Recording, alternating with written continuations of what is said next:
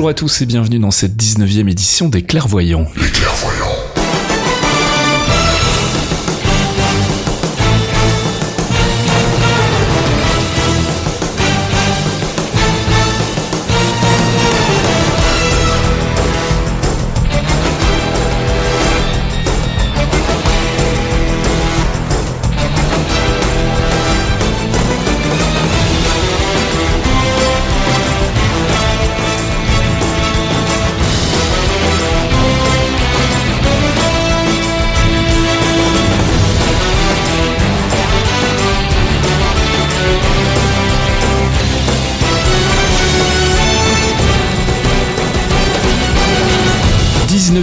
19e édition déjà des Clairvoyants, première édition de l'année 2016 et je vois que je me suis trompé sur la conduite, j'ai mis 2015 comme quoi j'ai du mal à tourner la page. Euh, on est ensemble avec mes deux acolytes euh, Fox, bonjour Fox. Bonjour Fas, bonjour à tous. Et Thomas alias Archéon, bonjour Thomas. Et bonjour tout le monde et bonne année. Et bonne année, donc effectivement on est ensemble comme euh, bah, chaque mois à peu près pour une grosseur de théorie crafting, de news et autres digressions sur le MCU. Un petit rappel mon petit Fox, le MCU c'est quoi? Le Marvel Cinematic Universe, tous les films et séries Marvel, Netflix et Marvel Studios. Marvel Studios qui appartient à Disney, donc pas la Fox. Pas la Fox non, et donc pas les Fantastic Four. Non, mais malheureusement pas Deadpool. Ah, peut-être qu'il peut-être qu'il y reviendra un jour en fait, on sait jamais. Comeback. Alors, euh, bah donc, euh, bah, comme chaque mois, on va, on va faire un peu le tour des news, on va théorie crafter, on fera un focus aussi sur un personnage des comics pour vous en apprendre un petit peu plus, vous qui avez euh, découvert l'univers Marvel par euh, le biais du cinéma.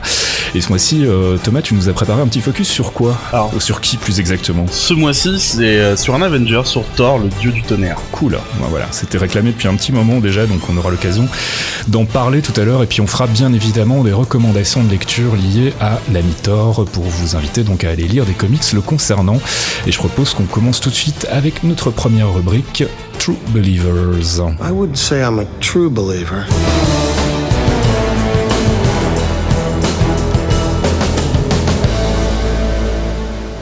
True Believers, c'est notre rubrique de news en rapport direct avec le MCU. Alors, euh, en commençant à préparer la conduite, je pensais qu'on n'aurait pas grand-chose à vous dire ce mois-ci. Le mois de décembre, euh, enfin fin décembre, début janvier, c'est toujours une période où il se passe pas grand-chose en termes d'annonces et de et de nouveautés. Tout le monde est un petit peu en vacances et finalement, en fait, je regarde et je vois qu'on a quand même pas mal de trucs à vous dire. Forcément, beaucoup de choses sur Doctor Strange puisqu'il y a eu un, un papier exclusif dans Entertainment Weekly qui, euh, qui parle du, du film, donc on aura l'occasion d'y revenir tout à l'heure. On va commencer d'abord par une petite précision concernant The Incredible Hulk, puisque Mark Ruffalo s'est exprimé euh, dans un entretien avec les journalistes de Yahoo, et où il a confirmé effectivement que le statut d'un film solo sur Hulk était pour le moment euh, relativement compromis. Il faut savoir que c'est Universal qui détient les droits de distribution du film, et que manifestement Marvel et Universal s'entendent pas très bien, a priori encore plus mal qu'avec la Fox. hein.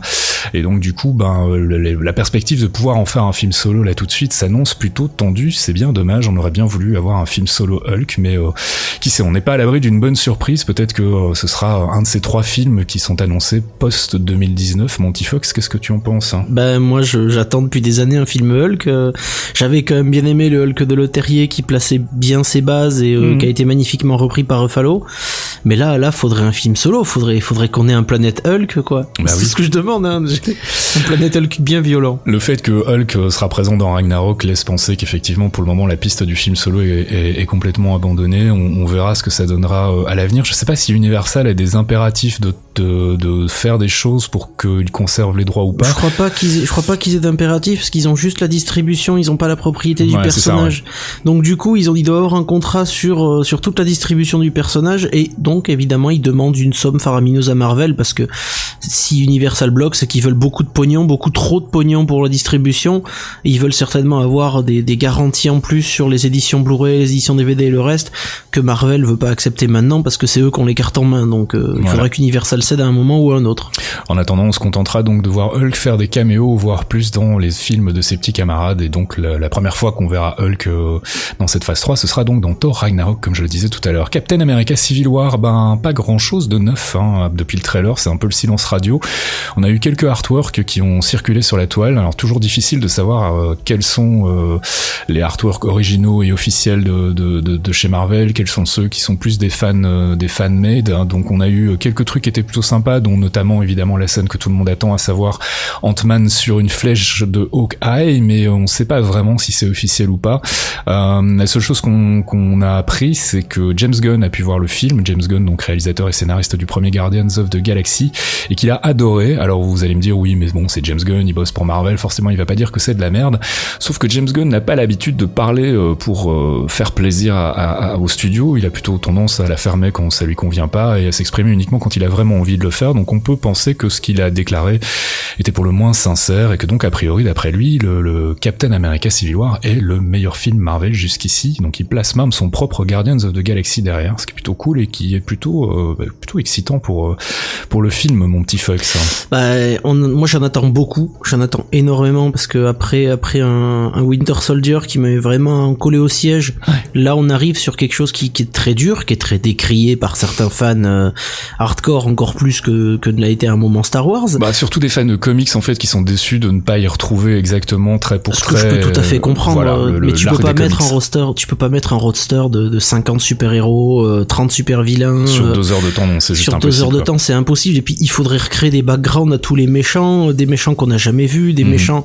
enfin, même le Punisher, il n'arrivera que euh, à ce moment-là dans Daredevil et euh, il est à la racine de ce qui va devenir après dans le reste, euh, dans le reste de l'univers. Donc, c'était vraiment impossible. J'aurais bien aimé, mais c'était beaucoup trop complexe. Donc, va falloir Évidemment, il va y avoir des coupures, ça va être plus court, ça sera beaucoup plus condensé, mais le propos de l'opposition entre Steve Rogers et, et- et Stark vont être, le propos va être super intéressant de toute façon. Il y a une interview qui est arrivée aujourd'hui de, justement, de, de, de Chris Evans, Ouais, tout à fait. qui ouais. disait que la, la vision qu'a Captain de l'Amérique et celle qu'a Stark sont totalement inversées par rapport à ce qu'ils avaient dans Age of Ultron ou dans les, dans Avengers. Mhm. Dire qu'à l'époque, Rogers euh, croyait encore euh, en l'institution américaine, en, en l'État, en l'armée, en chaîne de commandement, tout ce qui a fait ce qu'il est exactement, c'est-à-dire le Captain américain.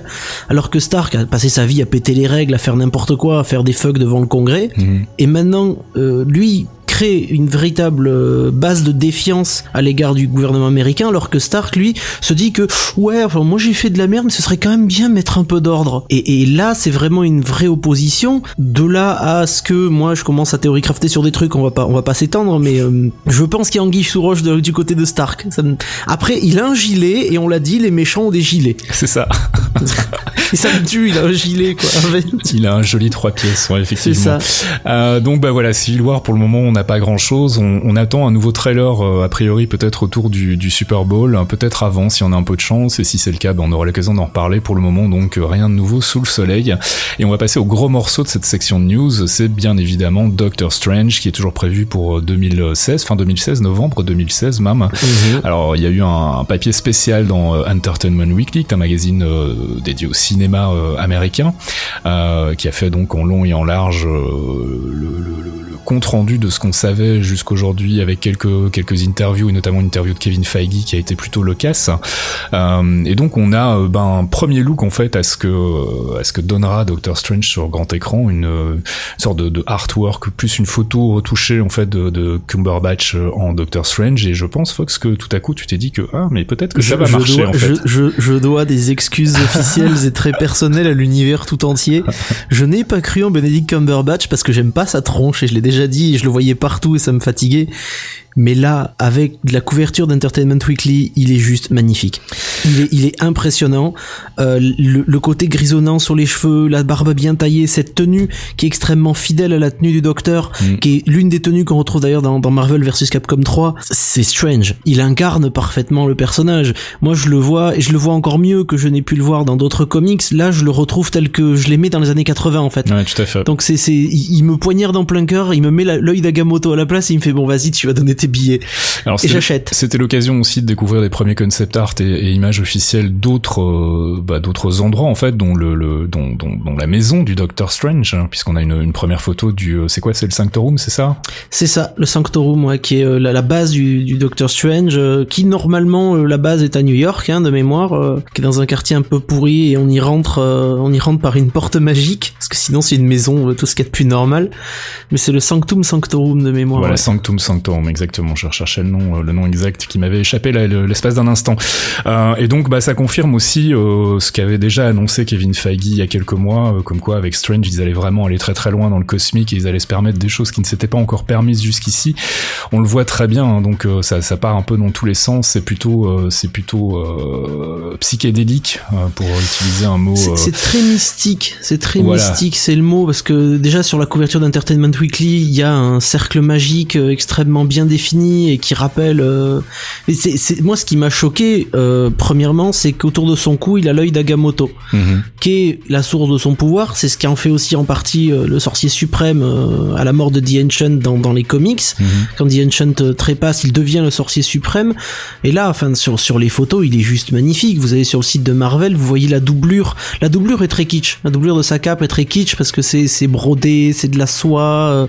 mais lui lui incarne parfaitement le, le personnage et j'ai très très hâte de voir ce que ça va donner. Alors justement, on parlait de l'œil d'Agamotto, préciser que Kevin Feige explique dans l'interview que Strange sera a priori amené à jouer beaucoup avec le temps et que donc forcément la première théorie qui a, qui a explosé sur Reddit c'est que l'œil d'Agamotto dans le MCU serait euh, la pierre de, l'infini qui correspond au temps, la Time Stone, euh, ce qui euh, ce qui serait bah, ce qui serait une bonne idée en fait hein, pour introduire l'une des deux dernières pierres qui nous manquent. Hein. Je vous rappelle qu'il manque la pierre, la Soul, la Soul Gem et la Time Gem et donc manifestement la Time Gem serait dans les mains du Doctor Strange hein, sous la forme de l'œil d'Agamotto donc et forcément ça a fait gueuler un peu les puristes. Et parce que ce sont deux choses très différentes, mais après, quand on reprend l'idée du, du Loki Staff euh, dans Age of Ultron, qui devient en fait une Infinity Stone qui crée Ultron au final. Qui crée Vision. Qui crée Vision, pardon, qui crée Vision, et qui, qui libère Ultron, oui, qui mm. libère Ultron quand même, mais euh, c'est, ça reste, ça reste, je trouve, une bonne idée. Après, à voir si, si l'œil d'Agamotto est détruit, enfin, c'est sûr que les fans, ils vont, ils vont hurler parce que c'est,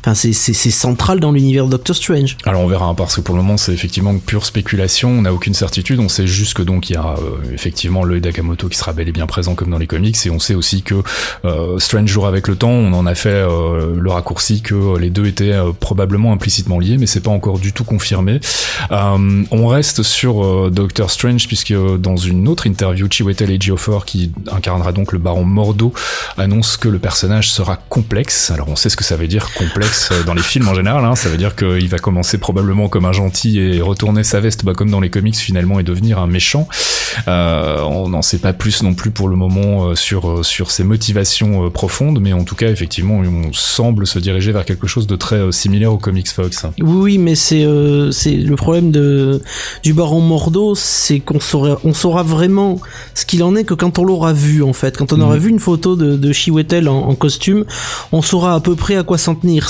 Est-ce qu'on va le voir en flashback du temps de, leur formation avec The Est-ce qu'on va le retrouver dans le temps? Parce que on parle de voyage temporel, est-ce qu'on le verra dans le futur? Alors il y avait des photos de tournage qui montraient, euh, qui montraient euh, Cumberbatch avec euh, avec euh, Chiwetel et Ejiofor effectivement au Népal, mais maintenant on ne sait pas si c'est effectivement un flashback ou autre. Voilà. Donc faudra voir. Je pense que ce serait intéressant de le, de le voir peut-être pas justement comme un gentil qui devient méchant, et peut-être comme un personnage beaucoup plus en nuance, beaucoup plus dans les tons de gris et qui qui va travailler avant tout pour son propre intérêt. Mhm. Ça, ça pourrait être vraiment un vrai personnage complexe qui qui va aider tout le monde entre guillemets du moment que ça lui profite.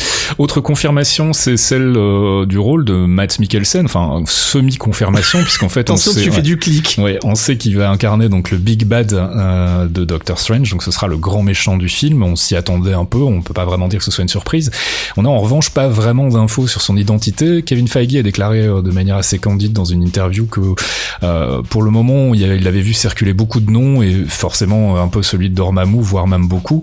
Et il semblerait que ce ne soit pas lui, il semblerait que ce soit plutôt un, personnage un peu moins connu des, comics, et donc euh, bah, on n'a pas vraiment de piste là à vous proposer pour le moment. Euh, on y reviendra peut-être tout à l'heure quand on fera un peu de théorie crafting, mais euh, disons que pour le moment le, mystère est encore entier sur le rôle de Matt Mikkelsen. On sait juste que ce sera donc l'antagoniste de Doctor Strange dans le film. Qui sera-t-il par rapport aux comics? Est-ce que ce sera un, un personnage tiré des comics directement, ou bien est-ce que ce sera comme Marvel Studio a souvent l'habitude de le faire, une sorte d'amalgame entre plusieurs persos? On ne sait pas encore et on espère le savoir très bientôt. Euh, toujours du côté du casting, on a appris que Rachel McAdams incarnerait a priori une, infirmière, donc forcément on pense tout de suite à Linda Carter dans, dans les comics. Euh, mais là non plus pas de confirmation encore pour le moment. On, en saura probablement plus dans les mois qui viennent quand on commencera à avoir des indices un peu plus précis sur le casting. Et puis je voulais terminer cette partie sur Doctor Strange en signalant que euh, ben, on a appris il y a pas très longtemps que si Robert Cargill avait confirmé donc qu'il avait bossé sur le scénario depuis depuis environ un an, sur base donc du premier jet qui avait été écrit, je vous le rappelle, par John Spates, hein, qui était responsable du premier jet de, de Prometheus avant qu'il soit massacré par Lindelof. la bonne nouvelle, c'est qu'il a déjà bossé avec Scott Derrickson sur l'excellent Sinister et que donc bah, du coup on sent qu'il y a là aussi une volonté de recréer des dynamiques d'équipe comme c'est souvent le cas. Hein. on l'avait vu avec Favreau et Favreau et Robert Downey Jr. sur les tournages d'Iron Man, James Gunn avec Chris Pratt sur le tournage de, de Guardians of the Galaxy.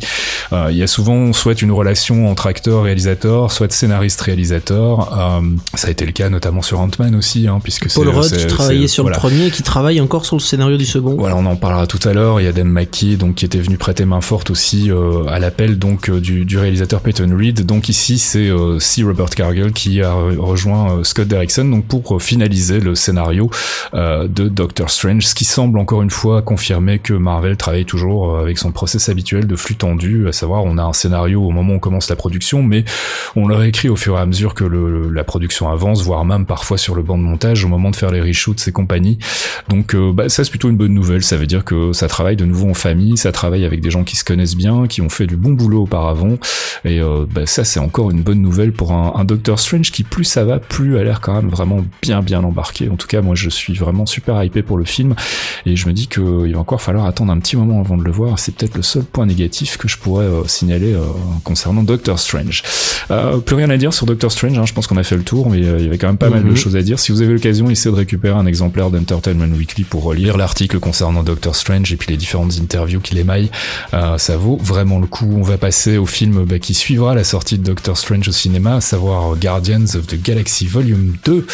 on a appris aussi de la bouche de Kevin Feige qu'il y aurait moins, voire plus du tout de Thanos dans le film. Hein. Il sera a priori peut-être mentionné au mieux, mais en tout cas, ce sera pas le big bad du film comme on pouvait euh, éventuellement le penser, euh, surtout à l'issue du, premier volume. C'est une très bonne nouvelle, je trouve, parce que Guardians va servir de respiration entre les différents films et Infinity Wars. Gunn a été très bon sur le premier. Moi, je l'ai, mhm. je l'ai vraiment beaucoup, beaucoup apprécié. Je pense que là, on va partir sur, sur une quête euh, vraiment les Guardians euh, font les Guardians, c'est-à-dire que maintenant qu'ils sont formés, bah, ils vont aller faire des missions, ils vont faire leur taf, et, et c'est, c'est la respiration dont on va avoir besoin pour pas être pris dans une histoire qui s'enlise euh, et qui s'en mêle les pinceaux entre les différents épisodes, quoi. Et puis on sait déjà que la team va se voir agrémenter de nouveaux personnages. On pense notamment à, à Mantis dont on avait mhm. déjà parlé le mois dernier. C'est pas encore confirmé, mais il y a vraiment beaucoup de chances que ce soit ce soit elle qui débarque dans la team. Et puis Gunn a, répété que donc ce serait vraiment un film qui tournerait beaucoup autour de la quête euh, bah, du père en fait de, de, de Peter, Quill. Peter Quill dans, dans, dans l'univers du MCU. Et à ce propos donc on a une euh, c'est plus qu'une rumeur en fait puisque ça a été confirmé par euh, Kurt Russell. Il est ouvertement courtisé en ce moment par Marvel Studios pour incarner donc le rôle du père de Quill. On sait pas encore qui sera le père de Quill dans, dans l'univers du MCU. Nous on avait quelques quelques pistes et on pensait notamment à à, à, à Eros, à savoir Star Fox donc qui est le frère de Thanos et ça pourrait expliquer le fait que Thanos soit mentionné dans le film mais ne soit pas vraiment présent. Ça pourrait être assez rigolo de, de, voir un Kurt Russell évoluer en, Star Fox, enfin pas encore en Star Fox à ce moment-là mais en Eros. Et du coup ben euh, le, film tournera probablement autour de, de, cette quête du père et peut-être donc que ce serait le MacGuffin du, du film qui, euh, qui motiverait donc les troupes à se déplacer aux quatre coins de la galaxie. J'imagine qu'on commencera à avoir plus d'infos quand le tournage commencera. Je me souviens plus des dates de début de production mais euh, c'est pour tout bientôt. Normalement, ça doit être, ça doit ça être commence bientôt juillet là. ou ça commence, non, ça commence pas même euh, déjà, déjà un peu plus tôt. J'avais entendu début 2016, donc je pense qu'ils vont pas tarder à commencer à s'y mettre, oh. sachant que le film sort en 2017. Donc en général, la, la, le tournage et la production commencent globalement un an avant la sortie. Ce fut le cas pour euh, pour Doctor Strange, c'était aussi le cas pour Age of Ultron. Donc je serais pas étonné que ça commence très très bientôt. En tout cas, le scénario est fini d'après Gunn depuis un petit moment. donc bah voilà, on espère que les infos vont commencer à filtrer et qu'on pourra vous en dire plus dans les prochains épisodes. Le gros morceau de cette phase 3, enfin en tout cas en ce qui me concerne, c'est bien évidemment Thor Ragnarok. Euh, des infos là aussi, puisqu'on parle dans un premier temps de l'arrivée de Kate Blanchett au casting. On ne sait pas encore pour incarner quel personnage, mais en tout cas elle serait elle aussi ouvertement courtisée par Marvel Studios et ça c'est une nouvelle qui me réjouit au plus haut point. Ça va être très très violent je pense Kate Blanchett parce qu'on a on a beaucoup de pistes, on a, on a beaucoup parlé que ce soit sur le forum de Geekzone, sur le Discord, un peu partout mais euh, on a beaucoup parlé de Ella en fait. Ella ou Enchantress, c'est l'une des mmh. deux parce que Enchantress aussi elle est elle est bien chiante. Moi je préférerais vraiment qu'on voit Ella mmh. parce que ça nous ramènerait à la malédiction des eaux fragiles euh, qu'elle qu'elle avait jeté à tort dans les années 80-90. Euh, mmh. euh, c'est un personnage qui est qui est charismatique, ça pourrait être un personnage qui, comment dire, un, personnage qui manipulerait Loki un petit peu plus, parce que Loki toujours dans sa quête de puissance et dans sa quête d'acceptation, sachant qu'il a pris le trône d'Odin euh, et que Odin n'est donc plus là pour pour régner sur certaines choses, mm. et là est tout à fait capable de, de, percer les mystères de Loki, et donc on, on serait dans une belle merde et ça m'éclate très bien. Et les armées d'Ela qui sont connues pour être relativement euh, peu sympathiques, ça nécessiterait bien l'arrivée d'un Hulk pour nettoyer derrière parce qu'il va avoir besoin d'un coup de main tout seul, il y arrivera pas quoi. Voilà, clairement. Et donc le film se déroulera d'après Kevin Feige euh, principalement dans le cosmos et euh, finalement très très peu sur Terre, ce qui est une plutôt bonne nouvelle. Hein. C'est vrai que ça nous évitera les visiteurs en Amérique. Voilà. Et puis bon, c'était rigolo, mais il faut passer à autre chose maintenant quoi. Ça serait faut de la bagarre. faut, vraiment, faut vraiment qu'il s'émancipe parce que Thor 2 était bien, mais il y avait des grandes phases de mou qui avaient rien à foutre là quoi. Non et puis surtout si Guardians of the Galaxy volume 2 euh, se fait un petit peu en marge du MCU, il va falloir qu'on ouvre quand même les portes du cosmique bah, assez fort en fait dans cette phase 3 si on veut amener Infinity War et c'est par Thor qu'il va falloir commencer donc c'est plutôt un peu des cool. diantre. Voilà exactement. Black Panther hein, qui sera donc euh, entre les deux Infinity non c'est le dernier film avant le avant Infinity War si je ne dis pas de bêtises c'est ça il sort juste avant Infinity War Part 1 euh, on parle beaucoup du nom de Ryan Coogler en ce moment donc c'est le réalisateur de Creed hein, cette espèce de, de reboot qui n'en est pas vraiment un de Rocky mais vu par la perspective du fils d'Apollo Creed qui apparemment est vraiment un très très bon film. Moi je l'ai pas vu encore. Euh, mais donc il serait en négociation voire même déjà en train de bosser un peu sur la pré-production du film Black Panther avec euh, avec Marvel.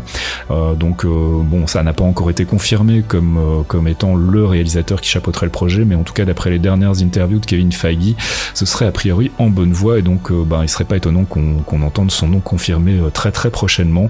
moi je trouve que c'est plutôt une bonne nouvelle, un réalisateur black pour chapeauter un, projet qui est qui est exclusivement ou quasi exclusivement black avec un casting. voilà, c'est ça, c'est un projet composé exclusivement, quasiment exclusivement d'artistes afro-américains, ce qui est normal, on va pas mettre des blancs Wakanda, faut arrêter de déconner, le whitewashing ça va un moment. Ben voilà, on avait un peu peur que ce soit le cas, que vu la mode actuelle à Hollywood, Marvel Studios cède un peu à tout ça et fasse aussi du whitewashing, manifestement c'est pas prévu. Jusque là ils, ils ont évité au maximum, donc euh, je, je, pense que ça va être un vrai film euh, de, de, de j'allais dire exotique, mais c'est limite insultant, mais un vrai film qui change un peu d'univers, qui nous sort un petit peu du classique super-héros blanc euh, avec ses considérations d'homme blanc américain euh, de classe de classe mm, supérieure. tout à fait.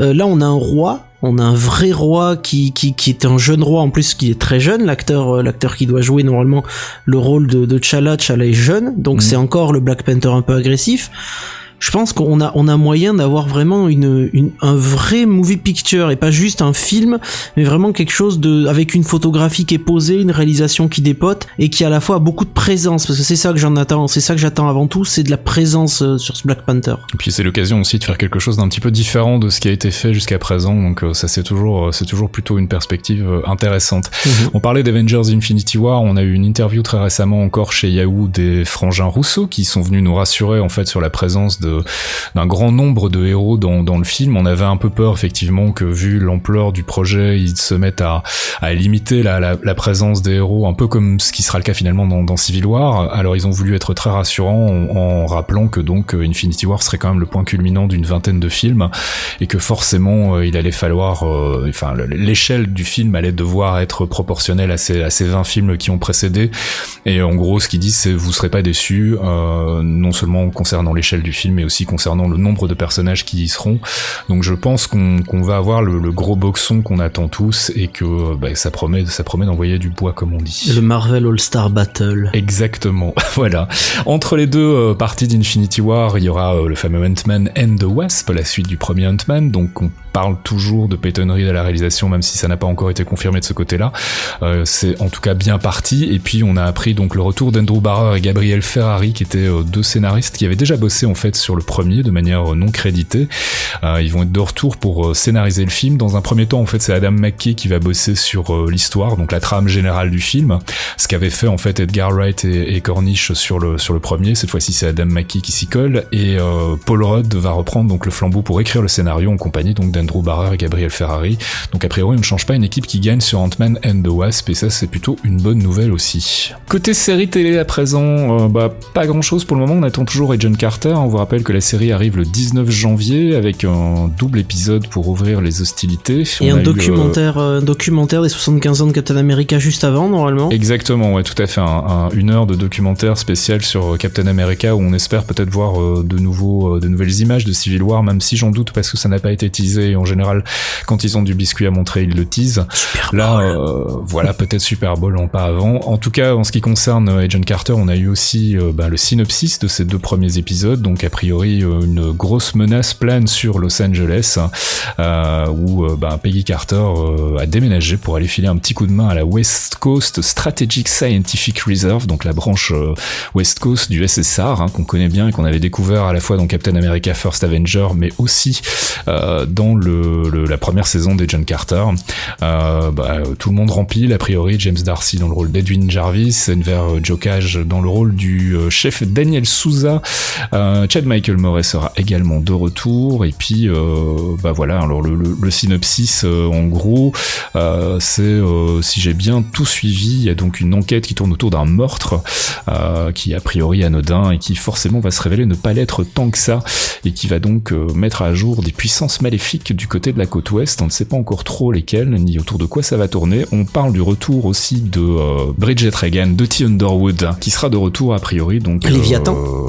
La menace de Léviathan. Léviathan de euh, nouveau. ouais. Peut-être un peu d'Hydra quelque part, parce qu'il va falloir qu'on commence à se réintéresser à ce que Hydra euh, cachait. euh. Ah mais c'est justement une question qu'on se posait, hein, c'était de, de savoir si Hydra, qui est supposé quand même être en veille à ce moment-là, puisque le, le, le reveal de Winter Soldier explique que à, la, à la chute de, de, de- d'Hydra à la fin du premier film Captain America, euh, il est passé en mode, en mode sous-marin à l'intérieur du Shield, donc on, on peut éventuellement avoir des, des indices de l'activité d'Hydra au sein du Shield à cette époque-là, c'est pas c'est pas impossible. On verra. hein, euh, Rendez-vous donc le, le 19 janvier euh, pour euh, ce double premier épisode de la saison 2 des John Carter. Et puis puisqu'on parle des John Carter, je voulais signaler que la série avait été gratifiée d'une présence dans le top 20 du magazine Variety, donc qui est pas n'importe quel magazine, hein, qui est un des, plus gros magazines de cinéma aux États-Unis.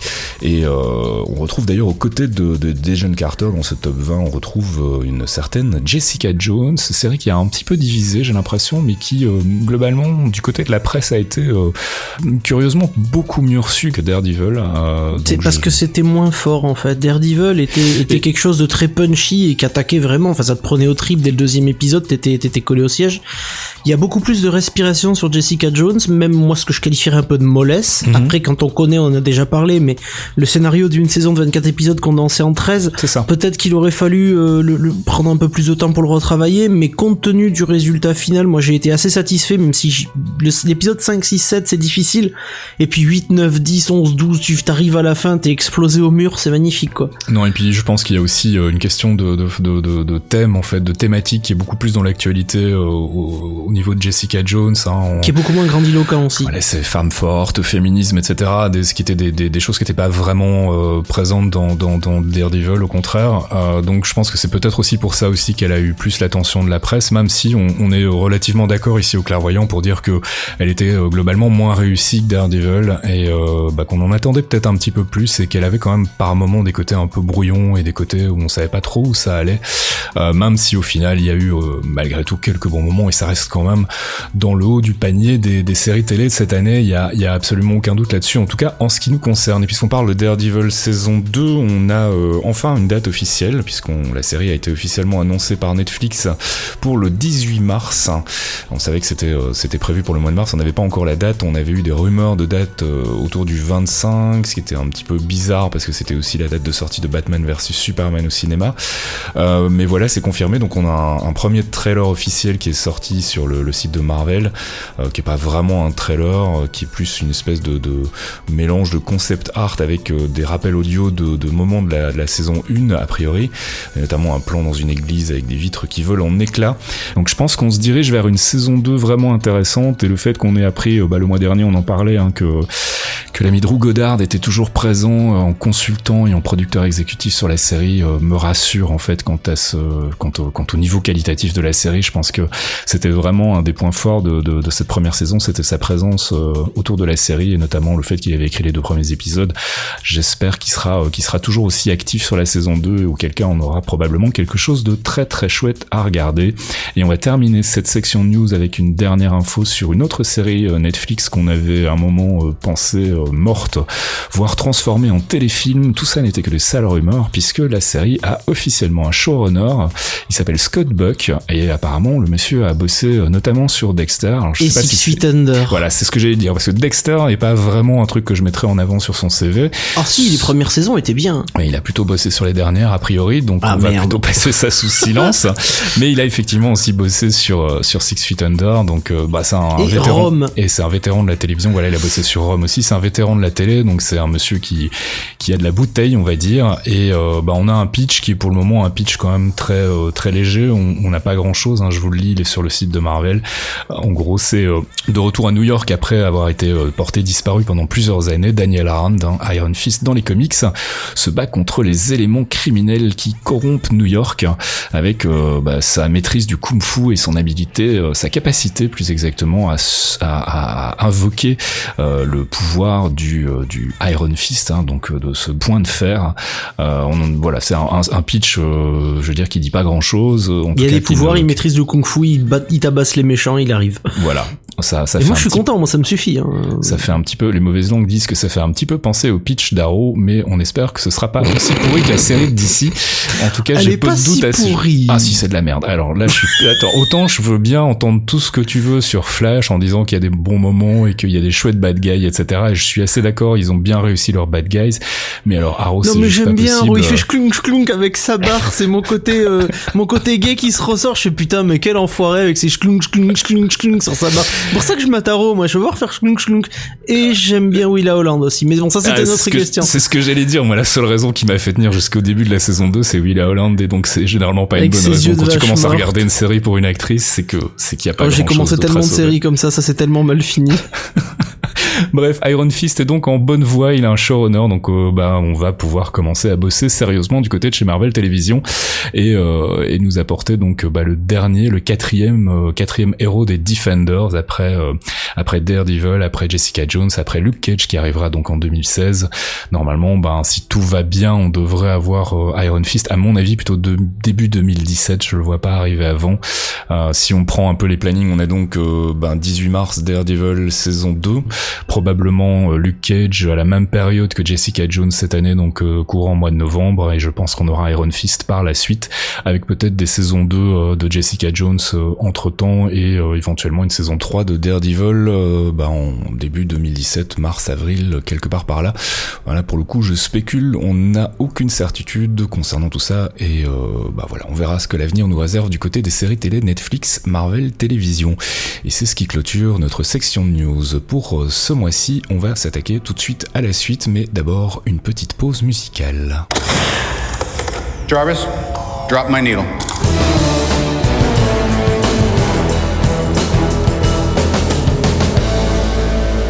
Jarvis Drop My Needle, première pause musicale euh, tirée du MCU. Cette première pause vous est offerte par mon ami Fox qui nous a choisi aux surprises, euh, j'allais dire aux surprises, c'est pas du Brian Tyler, non, c'est une, un extrait de la bande son de la série Daredevil. Bah ouais, parce que le mois dernier c'est euh, c'est Archeon qui est venu avec avec une petite pause musicale bien sympathique et tout, et j'ai réécouté un petit peu tout ce qu'il faisait. Je me suis dit mais ça fait un moment qu'on n'a pas mis du Daredevil, puis j'avais complètement zappé la pause du mois dernier, donc j'ai j'ai remis à jour notre notre stock de pause musicale pour pas qu'on s'en mêle les pinceaux.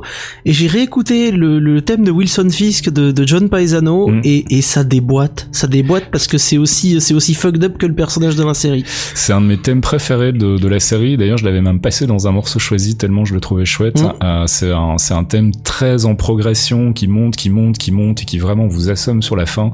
Il est un peu long, il fait 4 minutes 38, mais, euh, mais vraiment, il, il la, la, la, progression du morceau est assez chouette et elle fonctionne tellement bien dans la série que, que bah, c'était une très bonne idée de l'avoir choisi, Fox. C'est gentil. Et on écoute ça tout de suite. Joy Paisano, Wilson Fisk, tiré de la bande son de Daredevil.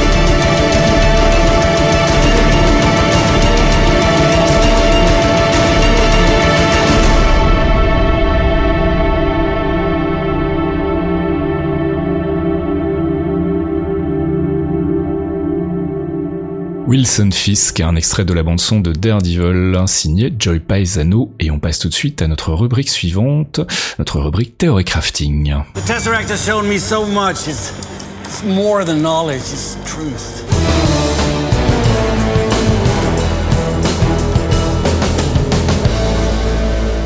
Avengers, c'est pas l'heure, c'est notre séance théorie crafting et spéculation foireuse. Euh, ce mois-ci, on va la faire un petit peu plus courte que d'habitude, déjà parce qu'on a vraiment fait une section news qui était particulièrement longue, mais aussi parce que, ben, très franchement, pour le moment, on n'a pas grand-chose à se mettre sous la dent pour théorie crafter. C'est, comme je le disais en, en ouverture de ce podcast, c'est une période un peu creuse en termes d'actualité et d'annonces. Donc forcément, on n'a pas grand-chose sur lesquels on peut, on peut se lâcher un petit peu en dehors, effectivement, de notre ami Doctor Strange, dont on a déjà largement parlé dans les news, mais on va refaire un petit peu le point sur ce qu'on sait et sur ce qu'on pense qu'il pourrait euh, se, produire dans le film qui sortira donc en novembre 2016. Euh, mon cher Fox, la, première, euh, la première info, c'est cette, histoire de manipulation du temps et donc la plus que probable présence de la Time Stone qui pourrait être donc l'œil d'Agamotto dans le MCU. C'est exact. l'œil d'Agamotto bon, contient énormément de pouvoir. Le fait de l'utiliser comme artefact contenant la pierre d'infini du temps serait vraiment quelque chose d'intéressant pour le coup. On a eu déjà ça avec le, le bâton de Loki, euh, mmh. qui contenait euh, la pierre qui a libéré ensuite Ultron et permis à créer permis de créer Vision. Mmh.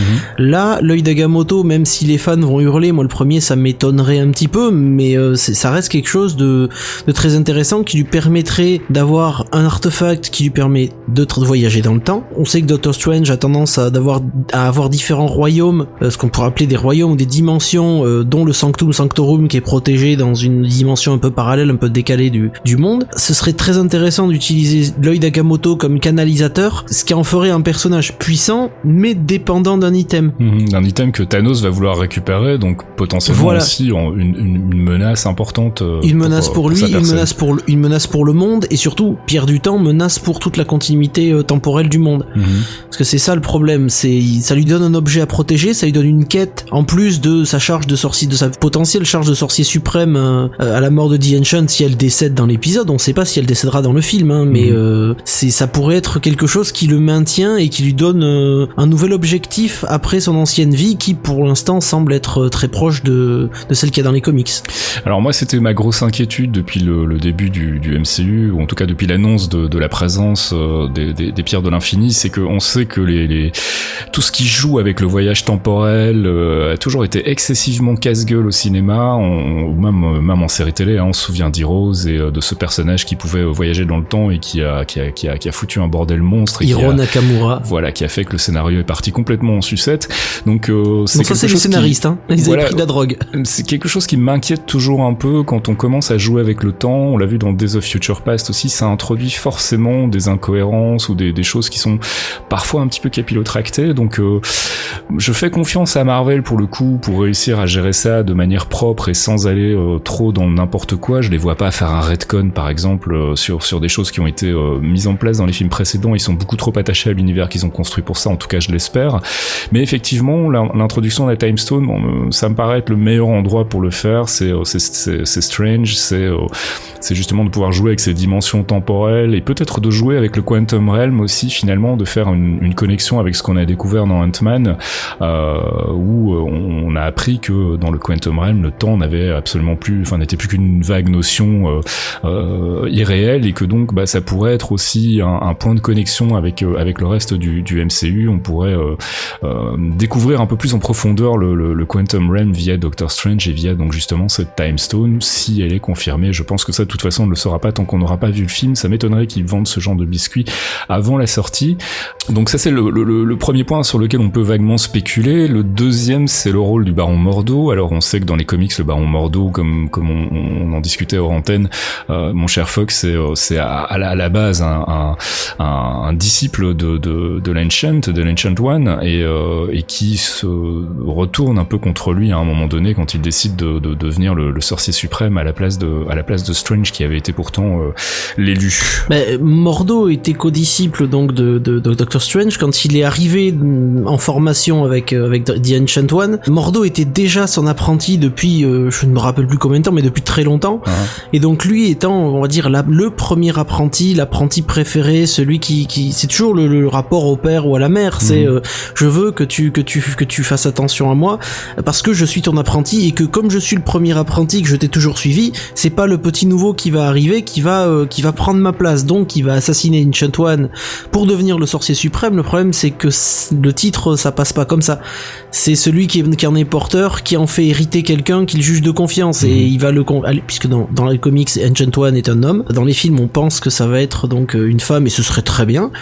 Euh, puisque c'est Tilda Swinton et qu'elle est merveilleuse dans les rôles dans, dans les rôles androgynes. Ouais, ça n'a toujours pas été officialisé, mais Oui, c'est vraiment plus qu'un secret de polichinelle. Hein, euh. Tilda Swinton dans une aura de lumière, ça y est quoi, c'est Oui. Non, puis je crois qu'elle elle l'a confirmé à demi-mot qu'effectivement c'était le rôle qu'elle allait incarner. Voilà. Donc euh, on peut partir sur une quasi-certitude à ce niveau-là. Et donc effectivement, Mordo c'est un peu le, le, le, le- le frère, le frère. C'est le Loki de Doctor Twin, Strange. voilà exactement. C'est ouais. le Loki de Doctor Strange, d'ailleurs même code couleur, hein, du vert, les méchants. De toute façon c'est très simple, hein, les méchants c'est du vert, du violet en général. Vous êtes vous êtes à peu près dans le, vous savez quel mec vous avez affaire en face quoi. C'est ça. Mais euh, mais Mordo va vouloir ce rôle, euh, il va pas l'avoir puisqu'il va tuer The Ancient One et The Ancient One va transmettre son pouvoir à Doctor Strange et là ça va être une guerre euh, une guerre acharnée entre les deux puisque Mordo va tout faire pour euh, pour pas pour mériter ce titre, pour tuer Doctor Strange parce qu'il sait qu'il l'aura pas de toute façon. Alors une autre question qu'on se posait par rapport à Doctor Strange, et ça c'est lié au dernier artwork qu'on a vu, c'était la présence ou pas d'un- d'une entité qui s'appelle Eternity et qui serait euh, liée à une autre entité dont on a déjà beaucoup parlé dans les clairvoyants, c'est Def, donc la, la, la muse on va dire entre guillemets de, de Thanos, qui ferait donc une connexion avec le reste du MCU aussi, et ce serait peut-être la bonne occasion justement via Doctor Strange qui serait a priori le film le plus barré du MCU en termes cosmiques et, et, et magiques euh, depuis les débuts du MCU, euh, ce serait probablement le meilleur film pour introduire euh, ces... plus envie de parler de concept que de personnage en fait, surtout en ce qui concerne Def.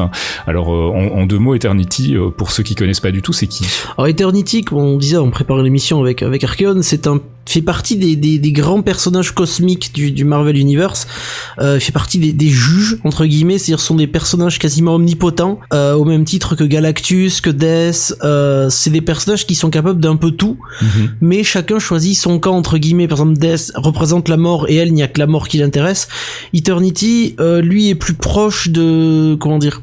Son, son concept à lui est, est- est de maintenir un certain équilibre dans l'univers tout entier et de, de pas de protéger parce que il est, il est bien au-dessus des notions de protection et le reste, sachant qu'il pourrait le faire lui-même. C'est ce que j'allais dire, ouais. C'est pas un bad guy, c'est vraiment quelqu'un qui survole en fait euh, tout ce qui est notion de bien et de mal en fait. un peu un peu au même niveau que le Beyonder que certains certains de nos, nos auditeurs connaîtront Mhm. c'est-à-dire ce sont des personnages qui sont tellement puissants et qui ont atteint un stade qui est au-delà du divin Mm. euh, ils ne sont plus que des concepts et pour eux tout, a- tout est attrait à des concepts. Donc par contre, ils ont toujours des, comment dire, des, pas des émotions, mais des, des prérogatives qui, qui passent au-dessus de, de tout ce qu'ils sont. Et par exemple pour Eternity, c'est de maintenir une certaine stabilité dans l'univers Mhm. pour ne pas déstabiliser des équilibres de force ou des équilibres cosmiques ou magiques ou des équilibres temporels par exemple. Et ce que tu disais tout à l'heure en antenne aussi, enfin ce, ce dont on discutait euh, avec toi et avec euh, avec Thomas, c'est que Eternity en fait aurait peut-être un rôle qui était à, à la base joué par le Silver Surfer dans les comics, c'est-à-dire un rôle de De héros.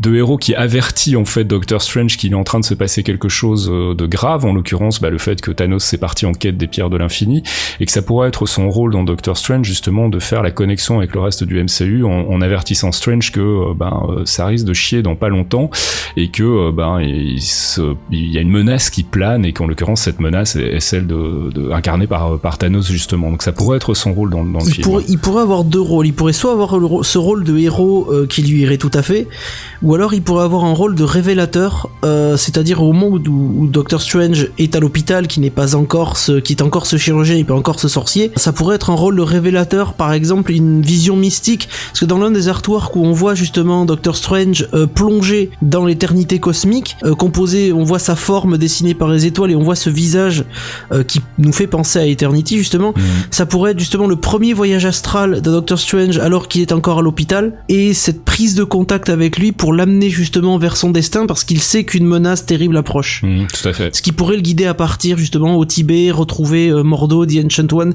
et, et entamer son, son voyage vers sa destinée quoi.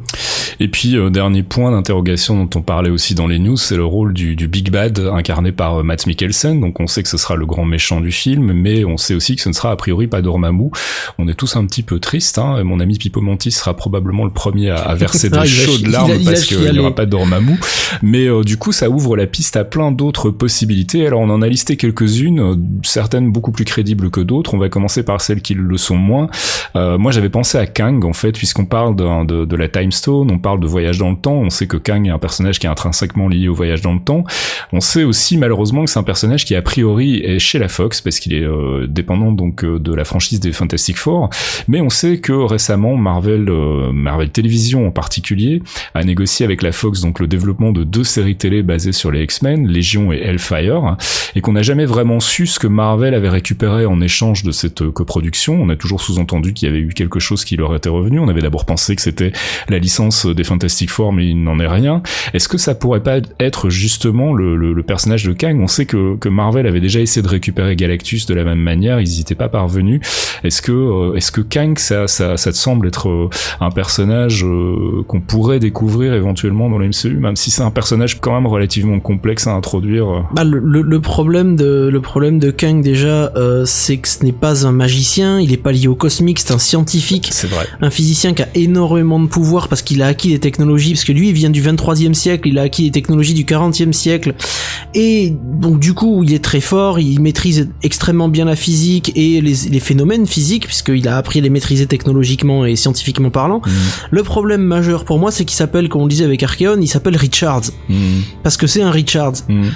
Donc euh, c'est et puis je vois pas dans un film basé sur le cosmique pourquoi on opposerait le cosmique et le fantastique du cosmique de Doctor Strange à de la science pure et dure. Hmm, tout à fait. Donc euh, donc on va le mettre de côté pour le moment même si moi ça me ferait bien marrer de voir Kang qui est quand même un personnage ça pourrait, il pourrait faire un fourre-tout hein, il pourrait faire un fourre-tout. C'est vrai, vrai mais il pourrait très bien faire avec le mandarin aussi. Le MCU a, a tendance à, à, justement faire des amalgames ou des, des adaptations de, de, de, Big Bad euh, du, du, du de l'univers des comics pour en faire quelque chose de, cohérent dans le MCU donc il serait pas impossible qu'il revisite Kang pour une version MCU, mais effectivement, comme tu le dis, c'est deux pans de l'univers Marvel qui sont quand même assez séparés, donc euh, c'est pas la, la, la, le potentiel le plus probable. Tu parlais du mandarin, c'est un nom que j'ai vu beaucoup circuler aussi Ça euh, circule sur la beaucoup toile. sur Reddit partout. Les mecs espèrent vraiment que le mandarin arrive. Ça pourrait le faire, mais le truc c'est que le mandarin est lié à des extraterrestres, ses pouvoirs ne sont pas cosmiques, ils sont purement magiques aussi, et technologiques, parce que les bagues à la base c'est des bagues euh, Aliens, hein. aliens et dotées de technologies euh, qui empruntent des énergies mystiques et le reste, mais c'est pas... euh, Il pourrait faire un très bon méchant, mais la- le voyage temporel de mémoire j'en ai jamais vu chez, chez, chez lui, donc du coup ce serait un peu particulier. Mais cela dit, euh, le mandarin était vaguement redcon en fait dans le, le, le one shot euh, All Hail the King, hein, C'est puisqu'on ça, a annoncé qu'il y avait effectivement un vrai mandarin. Alors est-ce que c'était juste un clin d'œil pour les fans ou est-ce que c'était les petites semences pour euh, pour un développement futur euh, C'est une euh, C'est la validité de ce one shot qui m'embête. Est-ce que le one shot est vraiment intégré au MCU Auquel cas il y a un vrai foutu mandarin et il va falloir le sortir à un moment ou à un autre. hmm. Moi je dirais Iron Man 4, hein, juste euh, comme ça. Mais mais ça pourrait ça pourrait le faire. Les mecs ils pourraient le sortir, mais j'ai pas souvenir d'énormément d'affrontements entre Doctor Strange et, et le mandarin non plus. Mm. Parce qu'il est beaucoup plus lié à Iron Man, il est beaucoup plus lié à son travail. euh, Alors d'autres d'autres possibilités aussi, il y en a une qui est particulièrement plus crédible, c'est celle de Mephisto. C'est mon champion. C'est mon champion, je l'ai vu nulle part, je sais pas pourquoi, mais euh, j'ai extrêmement envie de voir Mads Mikkelsen en, en Mephisto, parce que pour ceux qui ne le savent pas qui est Mephisto, c'est Mephistopheles, c'est le démon, c'est un des démons de l'enfer, c'est euh, l'équivalent du diable si vous voulez. Il, il a tous les atouts pour, euh, pour être une véritable enflure, on sait qu'il est capable de maîtriser le temps, Mhm. euh, One More Day chez Spider-Man pour tous les fans de comics, hein, euh, quand euh, on a effacé 25 ans de Spider-Man et toute l'œuvre de Todd McFarlane et de ses suiveurs jusqu'à jusqu'à au milieu des années 2000 qui ont disparu d'un coup et on est revenu dans les années 80 d'un coup. Donc Mephisto serait serait pour moi, franchement, quand je dis c'est mon champion, c'est c'est vraiment, je suis pas convaincu, mais je le verrais très très bien à cet endroit-là parce que il a la manipulation du temps.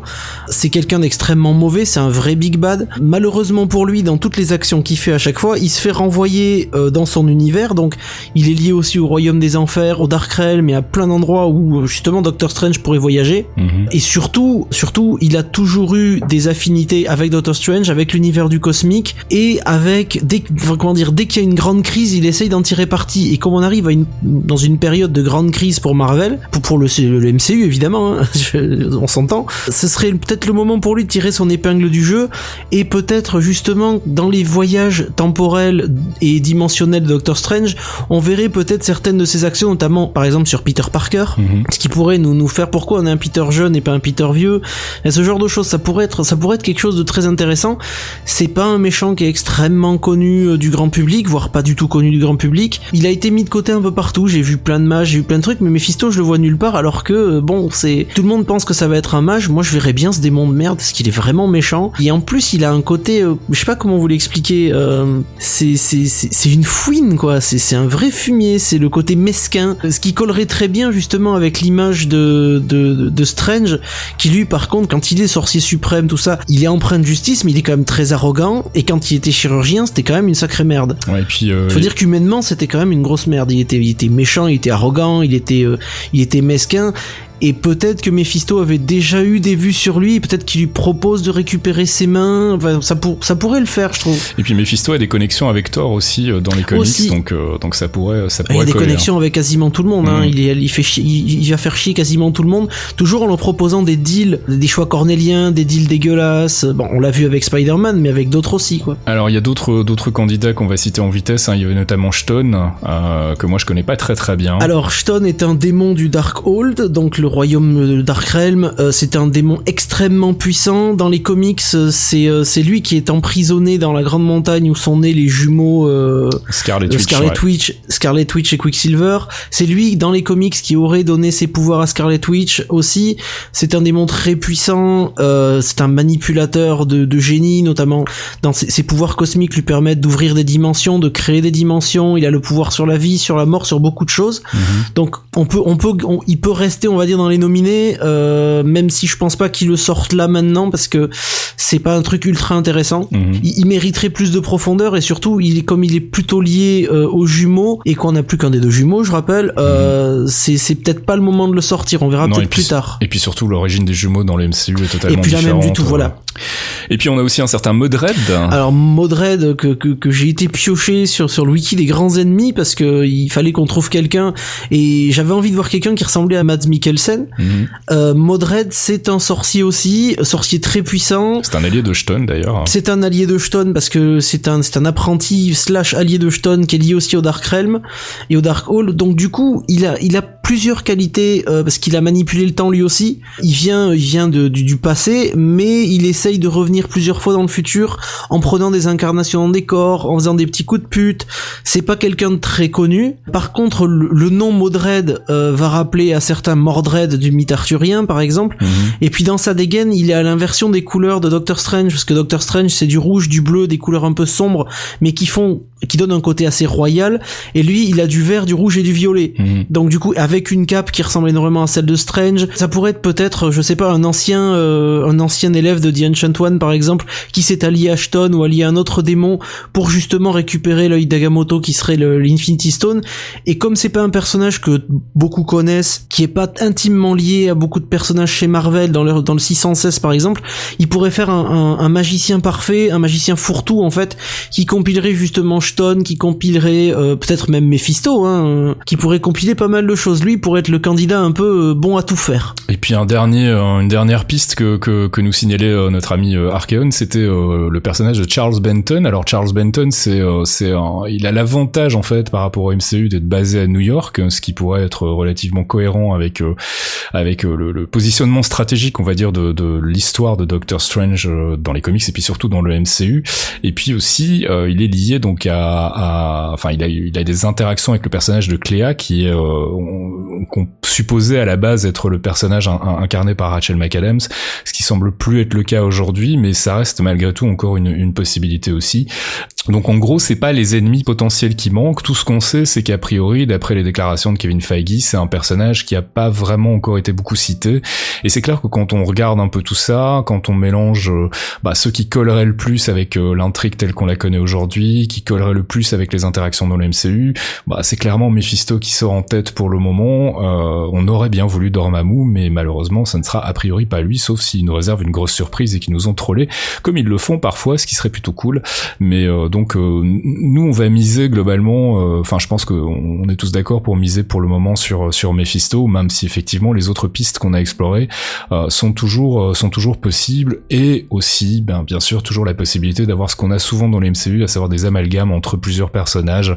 ce fut le cas notamment pour pour le personnage de dans Iron Man 2, le, le Big Bad d'Iron Man 2, hein, qui était un croisement entre entre Kimson, Dynamo et, et Whiplash. On ça. sait que on sait qu'ils le font souvent et donc pourquoi pas finalement mais euh, mais pour le moment on met notre argent sur sur Mephisto et puis on verra ce que ça dit peut-être que pour une fois on ne se trompera pas dans nos prévisions ce serait une première Et là, ce sera James Mandarin, qui n'a rien à voir avec notre Mandarin.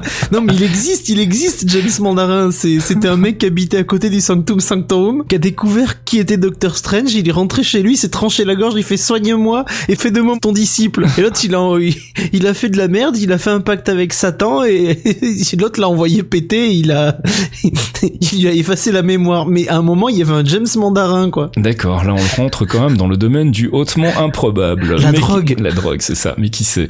Euh, voilà, bah ça c'était euh, à peu près tout ce qu'on pouvait vous dire en termes de théorie crafting. Alors on n'a plus trop le temps, on aurait pu vous parler aussi de, de Thanos, de son rôle dans la phase 3.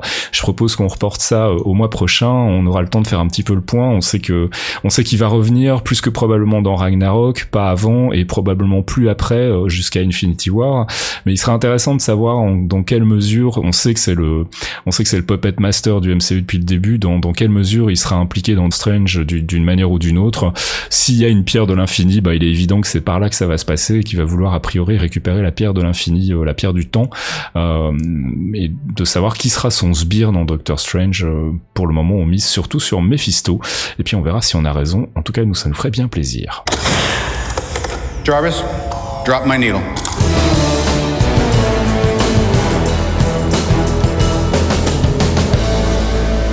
Jarvis, Drop My Needle, deuxième pause musicale de ce 19e épisode des Clairvoyants. C'est euh, c'est l'heure de retrouver notre ami euh, qui est venu nous proposer un petit extrait de la bande son que moi j'aime beaucoup, d'Agents of Shield. Donc je suis parti sur, euh, je suis parti sur un morceau de la deuxième saison d'Agent of Shield qui a été fait par Bear McCreary qui s'appelle Terrigen Crystal. C'est un peu le thème en fait euh, de du Terrigen Mist, Terrigen Crystal, de, du sanctuaire de tous les Inhumans et de la mer de, de Sky. Euh, c'est un morceau assez doux, assez posé et que j'aime bien écouter. Ok, eh ben écoute, on écoute ça tout de suite. Bear McCreary, donc Terrigen Crystals, tiré de la bande son d'Agents of Shield.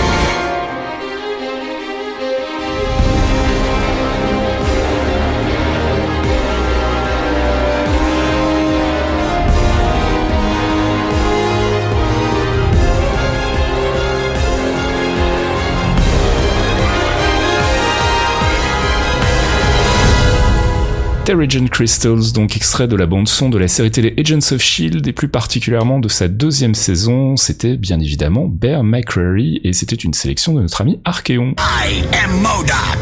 I am science. I am genius.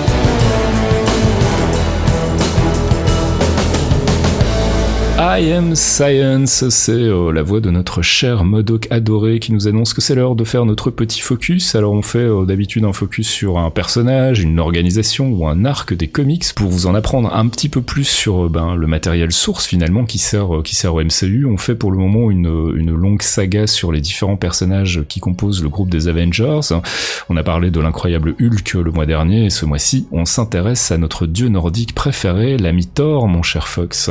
Tout à fait, Thor, euh, le, le- le dieu du Panthéon Norse qui a été créé par Stan Lee, Larry Lieber et Jack Kirby. euh, il est apparu dans Journey into Mystery euh, numéro 83 en août 1962, donc Ça ça, date. nous rajeunit pas. Ouais, clairement. Ah oui, c'est un ancien, c'est un vrai ancien. Il est né juste après Hulk, en fait, ce que Stanley s'est demandé comment introduire un personnage au moins aussi puissant que lui, ne serait-ce que pour le contrer à un moment s'il y avait besoin, d'où l'arrivée d'un véritable dieu. Et comme il était très amateur de mythologie nordique, Kirby a décidé d'introduire Thor à ce moment-là avec lui, sachant qu'il avait déjà essayé de l'introduire pour DC Comics dans les années 50. Qui n'en avait pas voulu donc. euh, Euh, DC n'a pas voulu, ils ont préféré Shazam.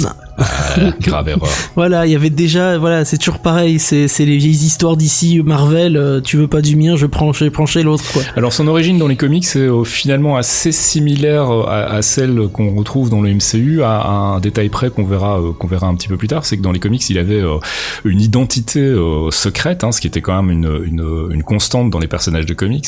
C'est un élément qu'ils ont complètement sucré dans le MCU pour des, des questions de facilité et de lisibilité, mais on, on va en parler tout de suite. Thor n'était pas Thor en fait à la base. Ben, au départ, Thor est donc bien le fils d'Odin, le roi du panthéon norse et nordique, originaire d'Asgard, euh, le domaine d'Eaz et donc euh, qui veille sur les neuf royaumes d'Yggdrasil. Ça, on le connaît dans le MCU. Mhm. Thor est l'héritier du trône, pareil que le MCU, euh, mais son père le juge beaucoup trop orgueilleux et obstiné pour régner. Là aussi c'est pareil. Hein. C'est à peu près pareil, et il le bannit donc sur Terre dans le but de lui apprendre l'humilité. Là, qui est- c'est pareil. Ouais, c'est la trame du premier film ça. euh, du MCU en fait. ouais. Mais là où l'un devient les en Amérique, là, euh, dans les comics, je ne lâcherai jamais cette phrase.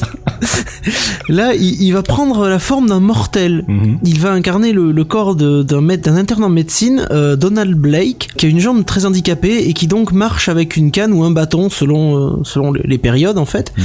Donc il peut pas marcher normalement. Euh, Donald, le personnage de Donald en lui-même, euh, quand il est humain, n'a pas du tout conscience de son passé de son passé en tant que dieu. Mhm.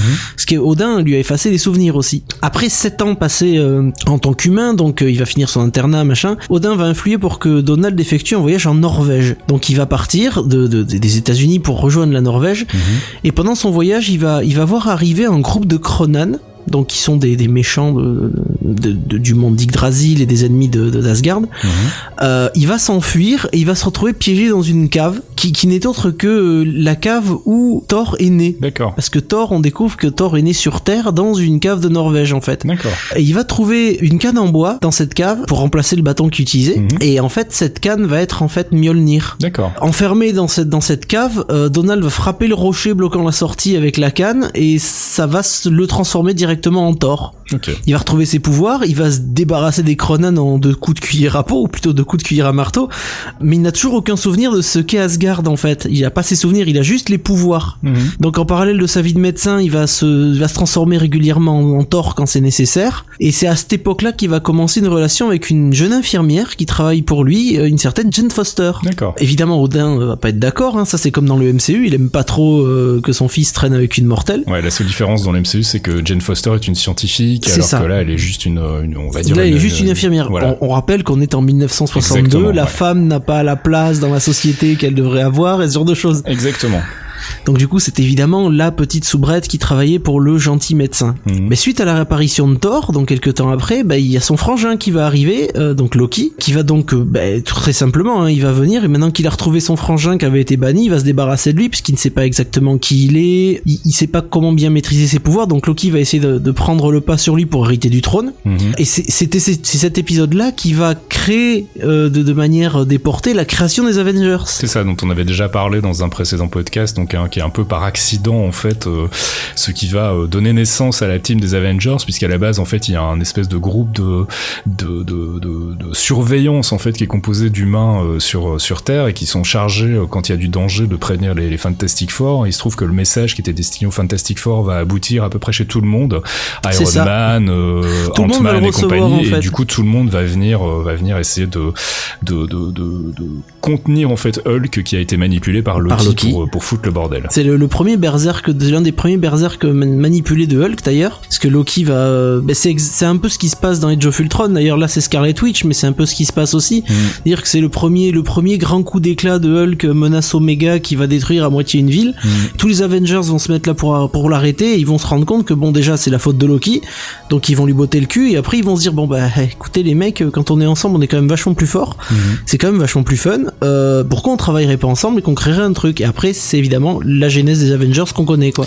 Et puis ben puisqu'on parle de Loki justement, c'est un des bad guys euh, indissociables de Thor. Ah, hein. c'est c'est c'est c'est c'est la même face, c'est la deuxième face de la même pièce en fait. C'est euh, c'est son inverse, c'est son frère adoptif déjà. Bon, exactement comme dans le MCU, Loki a été adopté euh, par Odin euh, suite à la guerre contre le roi Lofei des géants de glace. Mhm. Odin l'avait trouvé comme dans le film sur un champ de bataille, il va l'adopter et il va très vite devenir son némésis principal. Il est responsable de plein plein plein plein de de- de- d'événements euh, super crades, comme dans le MCU on le voit même si dans le MCU il est un peu plus gentil en fait euh, parce qu'il fait des trucs très graves, mais euh, il a ce côté un peu nonchalant, un peu séducteur, alors que dans le- les comics il est vraiment complètement allumé. Il y a vraiment des gros pets au casque. Il va essayer de détruire je sais pas combien de fois son frère. Il va essayer, il va lui voler, il va lui voler Mjolnir plusieurs fois. Euh, il va l'envoyer en enfer. Et le problème c'est que Thor à chaque fois va aller le chercher parce que quoi qu'il arrive, pour Loki, euh, il n'a qu'un seul but, c'est de détruire Thor et de récupérer Mjolnir et le trône. Mais pour Thor, malgré tout, ça reste son frère, pas demi, vraiment son frère. Mm. Donc il a un très fort lien de parenté avec lui. Et évidemment, Loki va en abuser tant qu'il peut. Alors un autre ennemi qu'on a vu également dans, dans le MCU, c'est le fameux et très impressionnant d'ailleurs Destroyer qu'on avait pu voir dans le premier film Thor. le Destroyer ou le Destructeur en français, euh, qui est une armure géante, euh, magique évidemment, forgée par Odin et uniquement par lui, dans le but de protéger euh, Asgard et son peuple des Célestes ou les Celestials. Alors les Celestials, on en parle rapidement, ce sont des, des entités euh, extrêmement puissantes. On leur doit par exemple la création des, des déviants et des éternels. Euh, les éternels qui sont le peuple qu'on appellera plus tard les Titans, euh, du moins une partie d'entre eux, à qui on doit en partie Thanos, puisque Thanos est un éternel déviant. On en avait parlé dans le focus sur Thanos. Et les Célestials, on les voit en fait dans le, le flashback de Guardians of the Galaxy au moment où ils sont chez le, le C'est ça, collectionneur. c'est ça, le flashback avec le marteau qui détruit quand ils utilisent la, la pierre, euh, l'Infinity Stone pour détruire la planète. Voilà. C'est donc c'était pour se protéger contre ces, ces gens-là. Elle est chargée d'énergie asgardienne, c'est-à-dire que euh, l'énergie canalisée des, des, des Asgardiens et de, de ce plan de réalité euh, est canalisée par petites doses et, et en continu dans l'armure pour pouvoir être relâchée quand il y a besoin contre ses ennemis. Mhm. Elle est jugée beaucoup trop puissante pour être évidemment utilisée au quotidien. C'est pour ça qu'Odin, même dans le film, la conserve dans un dans une espèce de musée sécurisé. Mhm. Et Loki la trouvera comme dans le MCU et va l'envoyer. Sera le premier à s'en servir contre son frangin. Forcément. L'armure n'a pas de volonté propre, pas du tout. Elle est pilotée soit par Odin, soit par euh, quelqu'un qui le, qui le mandate. Ça, par exemple, qu'on la, on la retrouvera pilotée, par exemple, par le frère d'Odin dans certains comics, par Loki et même évidemment par Odin lui-même. Mais c'est une armure qui n'est, en fait, c'est un vaisseau porté par le- le- l'esprit de son, de son propriétaire ou du moins de son pilote. Alors une autre une autre big bad dont on a déjà vaguement parlé, qu'on croyait voir apparaître euh, dans Age of Ultron et puis finalement c'était pas le cas. On reparle d'elle comme d'une d'un personnage potentiellement euh, présent dans Thor Ragnarok, c'est Amora alias Enchantress. Alors Enchantress, euh, c'est un personnage un peu particulier parce qu'elle a une relation assez assez tumultueuse avec Thor, parce qu'elle a été au départ envoyée sur Terre pour pour mettre fin à la relation qu'il entretient avec Jane Foster. Euh, elle va bosser évidemment avec Loki pour pour séduire euh, notre notre dieu nordique. Toujours dans les mauvais coups, Loki. Bah Loki quoi, on va pas changer, un, on change pas une équipe qui perd, hein, mais euh, et évidemment elle va se faire choper et pour ses actions elle va être bannie d'Asgard. Elle va rejoindre la coalition Zemo, les maîtres de, du baron Zemo, les maîtres du mal. Et là elle a évidemment les maîtres du mal, grande euh, grande grande coalition de méchants qui affronteront les Avengers et plein de super héros, hein, notamment Thor. C'est une magicienne extrêmement puissante qui choisira toujours entre se battre pour ou contre Thor parce qu'elle elle veut son amour. Elle avait été envoyée pour euh, pour le séduire et au final c'est elle qui a été séduite. Et puis un, un dernier Big Bad qui, qui méritait d'être signalé, qui moi m'a beaucoup surpris en fait parce que je j'étais pas au courant qu'il avait de, de, de, de fortes connexions avec Thor. C'est Absorbing Man.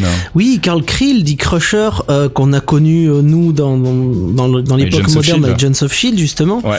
C'est un ancien boxeur emprisonné. À cause d'une manipulation de Loki, il va boire une potion qui va lui donner la capacité d'absorber les propriétés de tout ce qu'il touche. Donc exactement comme dans Agents of Shield, c'est-à-dire euh, il touche du caoutchouc, il devient euh, une partie de son corps devient du caoutchouc, euh, il touche du métal, c'est il devient du métal. Mhm. Mais c'est Loki qui l'a qui l'a créé entre guillemets vu que la potion n'a pas été mise là par quelqu'un d'autre. hein.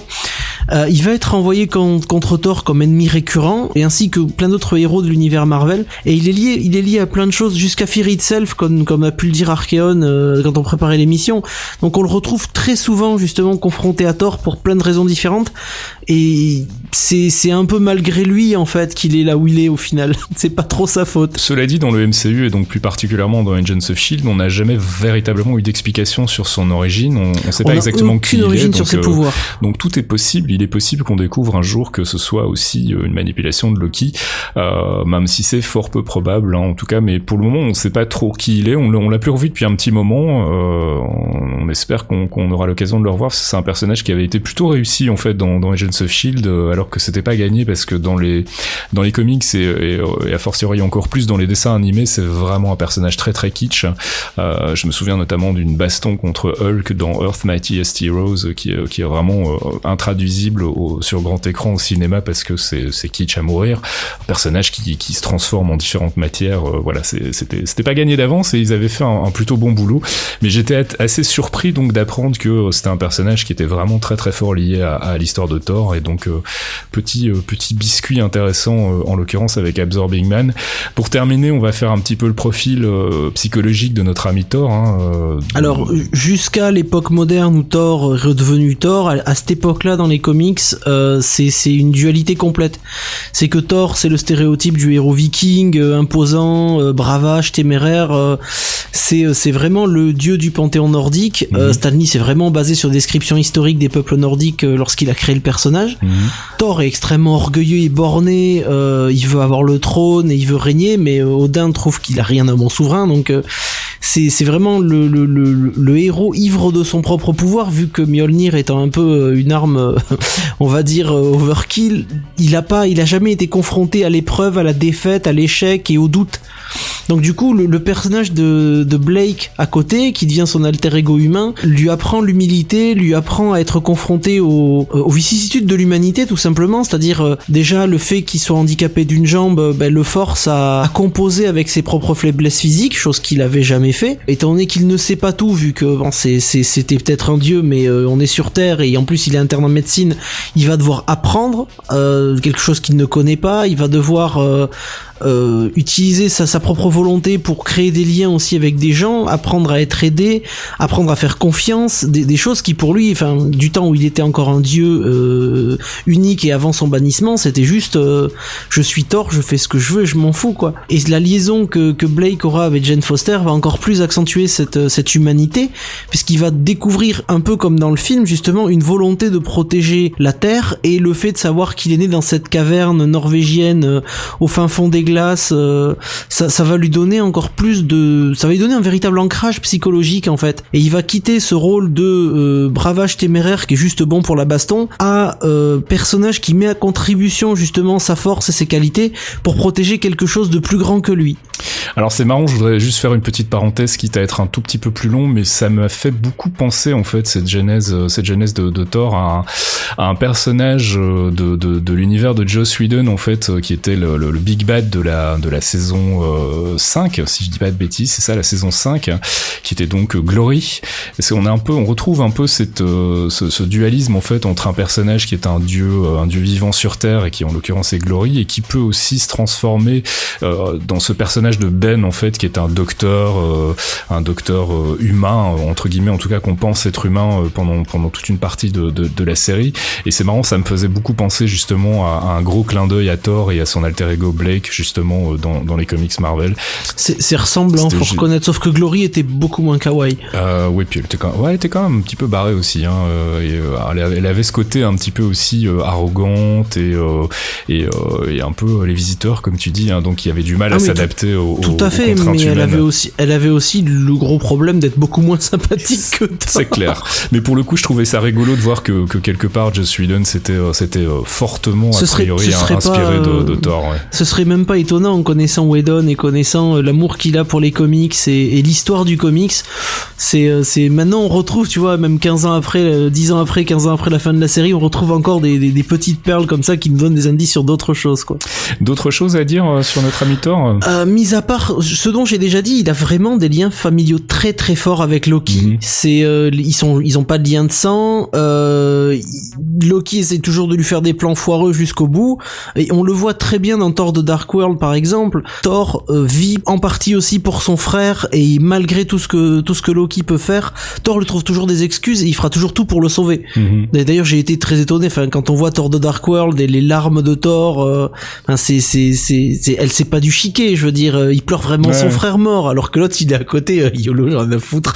Donc ça, ça l'attendrit même pas. C'est ça qui est horrible. C'est un amour totalement fraternel, mais à sens unique. Bon, je, je, je pense qu'un jour il finira par plier. Bon, il y a plusieurs comics justement qui traitent d'un Loki un peu différent aujourd'hui. Le, le Loki God of Asgard, par Agent exemple, qui est Asgard, euh, ouais. Agent of Asgard, c'est ça, pardon. Où on voit un Loki qui est plus facétieux, plus jeune et on va dire un peu plus tendre, qui tranche vraiment avec le Loki des années 60, 70 et 80 où il était vraiment, euh, là c'était par moment une montagne de muscles avec des cornes immenses, euh, c'est un casque avec des cornes immenses, qui avait rien de, de, de, de l'acteur qu'on connaît aujourd'hui, donc euh, c'est, il y a de l'espoir pour lui. Malgré tout, il reste un des préférés de, de- des méchants de, de 616. Et du Ah mais j'en ai parlé dans les dans les dossiers que j'écris pour Geekzone en ce moment. euh, Pour comme pour moi les, les les films Thor en fait et même Kevin Feige le dit lui-même, les les les euh, les films Thor sont avant tout des films Loki et en gros il y a une trilogie Loki qui est le premier Thor, Avengers et Thor de Dark World en fait qui est la, la conclusion de cette trilogie.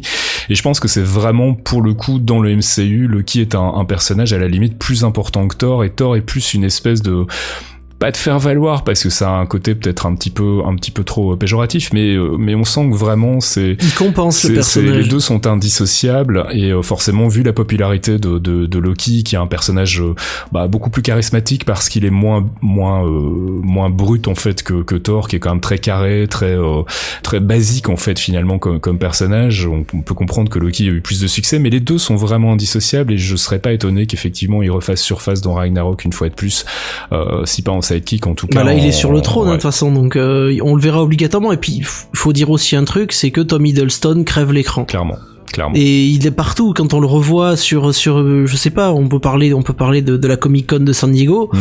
Euh, Il y avait tout le panel et d'un coup t'as Loki qui arrive en, en tenue et les, les fans sont en délire. Ouais, et puis comme l'explique euh, très très bien euh, Thomas là en hors antenne, c'est c'est le personnage de Loki est beaucoup plus adapté en fait à la vie terrienne que que ne l'est Thor, qui garde malgré tout son côté très bourru et très très décalé par rapport à, à la, à la civilisation terrienne. Loki a l'air d'avoir beaucoup plus rapidement compris en fait ce qui ce qui ce qui faisait l'essence de la société terrestre et humaine. Il a compris le vice de l'humanité Voilà aussi. surtout. c'est, ouais. euh, c'est un, c'est un personnage qui c'est ça qui lui est- fait plaisir. C'est ça qui, qui fait qu'on s'y rattache peut-être un petit peu plus. Et puis, euh, puis ça reste un des, un des big bad les plus intéressants du, du MCU, surtout parce que c'est un des rares big bad.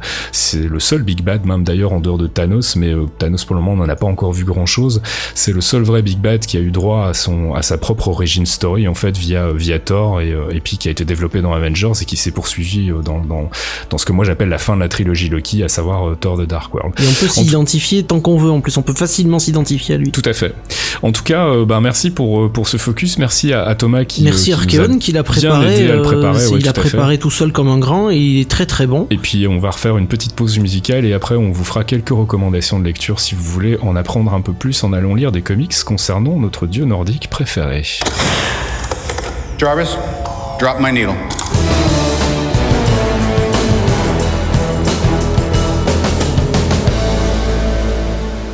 Jarvis Drop My Needle, troisième et dernière pause musicale tirée des bandes son du MCU. C'est mon tour et euh, bah, j'ai choisi euh, notre ami Brian Tyler, évidemment notre incontournable Brian Tyler que moi j'aime beaucoup, qui a fait du bon boulot sur le MCU de manière générale euh, et notamment sur la bande son d'Avengers of Ultron qu'il co-signe avec Danny Elfman. En l'occurrence, c'est un morceau que, que Brian Tyler a composé seul, qui est le morceau qu'on peut voir pendant la grosse baston entre Tony Stark via la Hulkbuster et Hulk possédé par Scarlet Witch.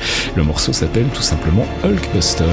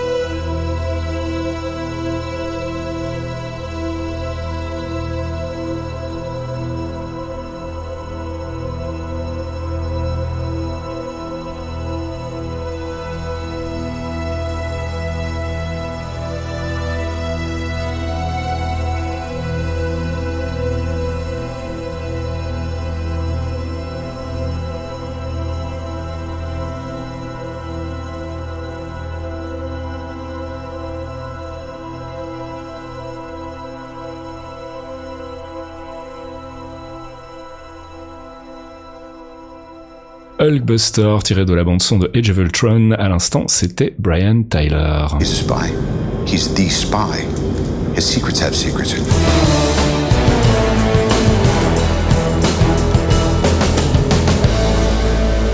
Marvel Insiders, c'est notre rubrique un peu fourre-tout dans laquelle on fait depuis quelques mois ben, des recommandations de lecture en rapport avec notre focus pour vous inviter donc à aller lire des comics euh, inspirés ou traitant du personnage dont on vient de parler, en l'occurrence Thor, et c'est notre ami Archéon qui va venir nous présenter quelques recommandations de lecture autour du dieu nordique, et on commence par euh, un arc qui s'appelle The Eternals Saga.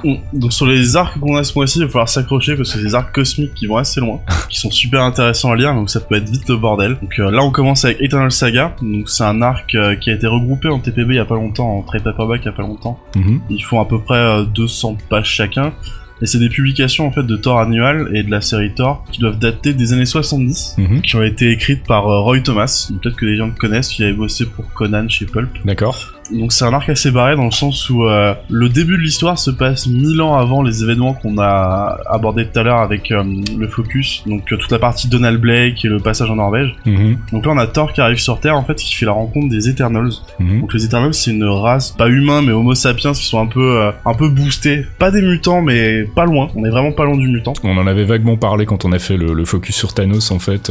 Si, si vous voulez en savoir un peu plus sur les Eternals, je vous renvoie à, à ce focus là. On en, on en- on en faisait mention à l'époque. Donc Thor en fait va faire la rencontre de, de, de ces Eternals là qui vont lui apprendre qu'il y a un autre groupe doté de pouvoir qui s'appelle les Deviants. Donc les deux groupes ont été créés par les Celestials, mais comme tu le disais, ouais, on- ça a été abordé sur le focus. Et ces Deviants en fait euh, travaillent avec les Celestials pour apporter un jugement sur la Terre. Mhm. Donc, quand on dit jugement, c'est pas pour dire vous êtes coupable, c'est vraiment pour euh, Exploser la planète. c'est soit vous êtes gentil, on fait rien, et si vous avez fait des conneries, ce qui est forcément le cas, Mm. on explose la Terre. Et donc du coup, Thor va chercher à, à faire échapper un peu ce jugement à la Terre. Ce qu'il y a, c'est que les Eternals sont un peu dans un où euh, bah, le jugement qui va arriver, c'est un truc un peu inévitable, donc on va le laisser faire. Il renvoie Thor sur Asgard en lui supprimant ses, souvenirs de la rencontre. Et il reviendra en fait à notre époque, enfin à notre époque, quand je parle de notre époque, c'est l'époque de l'arc, donc dans les années 70. Il refera la rencontre de ce groupe-là et on va retourner sur les événements en fait pour éviter, euh, éviter un nouveau jugement des Célestials sur la Terre. Donc c'est un arc super intéressant parce que la première partie nous fait découvrir un peu euh, le passif de Thor avec la Terre, pourquoi il la protège,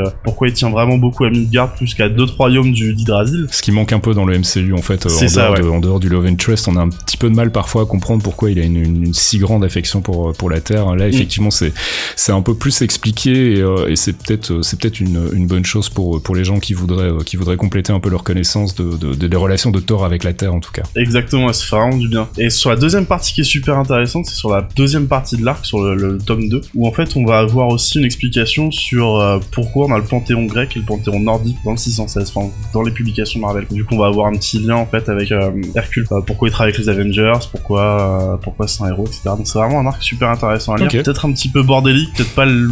Si vous connaissez pas trop le perso, on t'aimait peut-être pas sur celui-là. Ok. Et puis sinon un arc un arc plus récent euh, qui a qui a beaucoup fait parler de lui, euh, c'est Thor God of Thunder qui date de 2013. Alors celui-là est vraiment un peu plus intéressant pour commencer, même si je considérais quand même les Journeys of Mystery qui sont plus, plus pratiques. Là, c'est en fait le reboot qui a été fait avec l'event Marvel Now.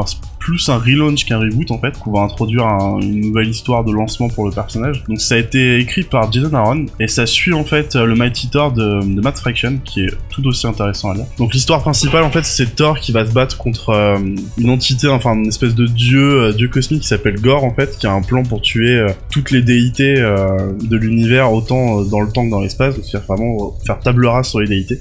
Donc Thor va se battre contre lui et à l'issue de cette bataille il va se retrouver projeté mille ans dans le futur en fait. Il va rencontrer une version plus âgée de lui-même qui, qui rencontre en fait les mêmes problématiques et à eux deux ils vont pouvoir travailler pour mettre fin au plan de Gore et re- renvoyer le notre Thor à nous dans son époque. Le pitch est pas fou en lui-même mais ce qui est intéressant c'est que euh, cet arc fait le lien avec euh, une autre histoire qui s'appelle Original Sin qui vaut aussi le coup à lire alors je vous conseille de le lire en parallèle et surtout ça amène euh, les histoires donc euh, du remplacement de Thor D'accord, le Thor Thor femme je vais fait. éviter de rentrer dans le spoil. ouais. mais il y a un passage en fait où Thor ne, ne pourra plus porter Mjolnir et du coup euh, c'est ce qui va découler de cet arc là D'accord. c'est pour ça qu'il reste vraiment intéressant à lire Ok, ensuite un troisième arc qui est lié euh, lui à, à- à la vague, euh, enfin ce que moi j'appelle la phase Disassembled, Avengers Disassembled. hein. alors c'est trois arcs en un en fait parce que les trois vraiment s'imbriquent vraiment beaucoup on a le premier qui s'appelle Disassembled euh, qui a assez court qui a été fait par Brian Michael Bendis en fait c'est toute une série d'attaques qui sont faites sur le, sur les Avengers dans le but de les comme le titre l'indique de les disassemble en fait de les de les dissocier qu'on travaille plus ensemble. Donc ça met en place en fait euh, cet événement donc euh, il y aura quelques morts dans le tas. Pareil je vais pas rentrer dans le spoil vous allez découvrir vous-même et surtout vu que le groupe va éclater Thor partira dans son coin et Rama dans son coin Et c'est deux disassembles, donc Thor qui retourne sur Asgard en fait faire euh, son, son boulot d'Asgardien, qu'on va pouvoir enchaîner sur un arc que je pense beaucoup attendre au ciné et qui est super important, qui est Ragnarok. À pas confondre, parce que il y a deux événements Ragnarok, même trois si on en compte un.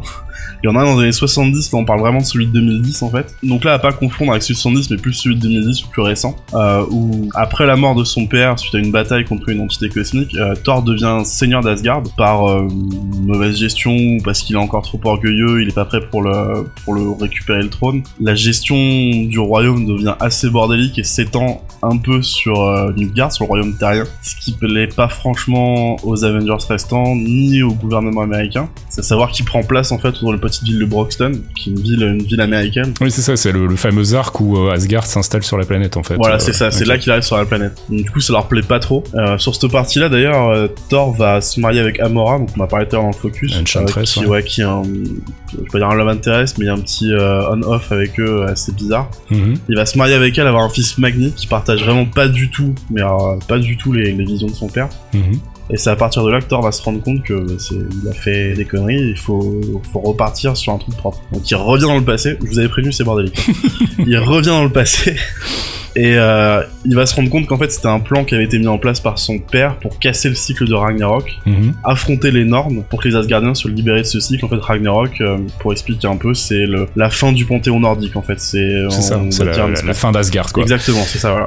Un- dans l'univers Marvel, c'est un cycle en fait qui se répète assez souvent, qui est donc euh, en cause, euh, mis en cause par les Nornes, et en, en affrontant les Nornes, Thor met fin, met fin à ce cycle-là de Ragnarok. C'est ce qui est un peu euh, hinté en fait dans Age of Ultron, hein, euh, Mm. le, le fait que euh, il, est, il est le destructeur en fait, c'est lui qui a détruit Asgard. euh, Enfin, c'est ce qu'on laisse en tout cas sous-entendre et euh, qui va probablement être la trame principale de la version ciné de, de Ragnarok, c'est-à-dire la fin d'Asgard et, et qui sait peut-être à terme, comme on vient de le dire, l'arrivée d'Asgard sur Terre. On sait jamais, ça pourrait être une des, une des possibilités, mais en tout cas c'est c'est un art qui qui est intéressant à lire, surtout si vous voulez avoir un petit peu de bagage avant d'aller voir le film qui sortira qui sortira donc en, en 2017 euh, au cinéma. Et ce cycle en fait se termine sur un arc que j'adore, qui est vraiment, enfin, je trouve vraiment bien. Et en plus, c'est un, peu comme Civil War, c'est une, explosion de héros de tous les côtés. On a un peu tous les groupes qui se rencontrent. Si vous aimez vraiment ça, les bastons générales de super-héros, c'est un, arc super intéressant qui s'appelle Siege. Siege plutôt, c'est correctement, qui prend place directement après Ragnarok. Donc, on- comme on l'a dit, Asgard est maintenant situé juste au-dessus de la petite ville de Broxton aux États-Unis. Euh, Thor est tout seul dans le royaume parce que la plupart des Asgardiens, afin de les protéger contre Ragnarok, avaient été envoyés euh, en tant que mortels sur Midgard, donc ils, ils sont pas au courant qu'ils sont Asgardiens, c'est comme des gens normaux, un peu comme on a vu euh, Thor avec son identité Donald Blake en fait. Mhm. Donc sur le début de siège, il va essayer de, de, de reformer son royaume, donc de récupérer le maximum d'Asgardiens possible. Et ce qui se passe, c'est qu'entre temps, on a eu les événements de Civil War et, et Initiative et tout ce qui va avec. Donc du coup, Orman Osborn est président des États-Unis et voir flotter une cité asgardienne au-dessus de chez lui, c'est pas forcément ce qui lui plaît le plus. Ouais, j'imagine.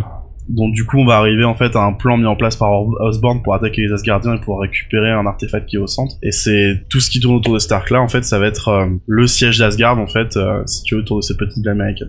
Moi, ce qu'on m'a dit, c'est que c'était un arc euh, durant lequel les Avengers en prenaient quand même plein la gueule et, et que c'est souvent dans ces moments-là où ils sont les plus intéressants en fait, quand ils prennent cher en fait. Bah, surtout qu'on a on- vu qu'on a Osborn qui prend le pouvoir, il met en place ce qu'on appelle les Dark Avengers. C'est ça, qui sont pas des vrais Avengers, qui sont des espèces de, Exactement, de ouais. faux Avengers. euh, Bah, dans, pour avec citer des exemples, on a on a Draken qui remplace Wolverine, donc le fils de Wolverine qui remplace son père. À la place de Hawkeye, on a, si je dis pas de bêtises, on a Bullseye. Enfin, c'est en- gros, on a des, des psychopathes purs et simples qui remplacent euh, les, les héros normaux. quoi. Et puis il y a un petit dernier dont tu voulais parler en vitesse, euh, Fear Itself. Oui, Fury Itself, je vais parler vraiment rapidement parce que je sais qu'il a pas très bonne presse en général, mais moi c'est un arc que j'aime que j'aime bien lire, c'est un petit petit péché. Surtout que c'est c'est c'est c'est écrit par euh, Matt Fraction qui a fait une super série sur Hawkeye récemment et surtout par Ed Brubaker, un peu le mec qui a tué euh, Captain America, donc euh, chapeau.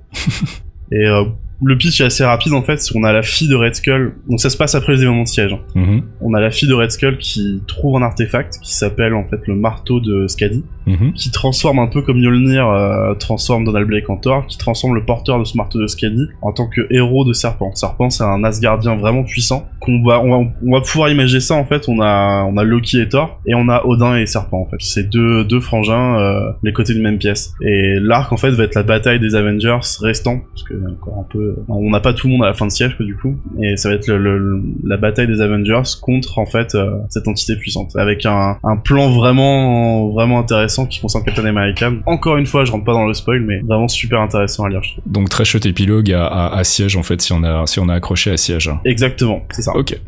Eh ben écoute, merci pour toutes ces recommandations. Euh, on balancera les liens euh, qui vont bien pour que vous puissiez récupérer tout ça de manière parfaitement légale euh, sur la page euh, des clairvoyants, qui sera donc normalement sur Geekzone si tout va bien. Euh, on vous tient au courant en tout cas. Et euh, bah, merci Thomas pour cette euh, cette liste de recommandations. Avec plaisir et bonne lecture. LPD, il y a une lettre pour vous Tenez Bonne bourre Pauvre con, hein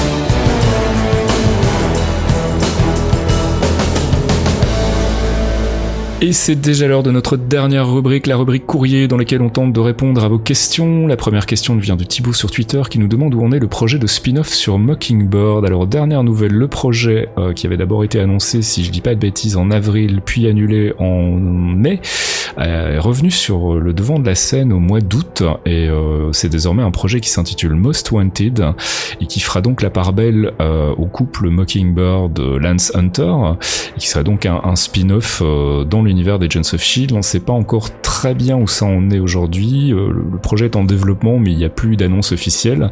Euh, il n'est pas impossible que ce soit un, un projet d'été en fait euh, qui euh, qui permette de faire la, la jonction entre la, la, la fin de la saison 3 des Agents of Shield et une éventuelle saison 4. Donc moi je le verrais bien débarquer à ce moment-là.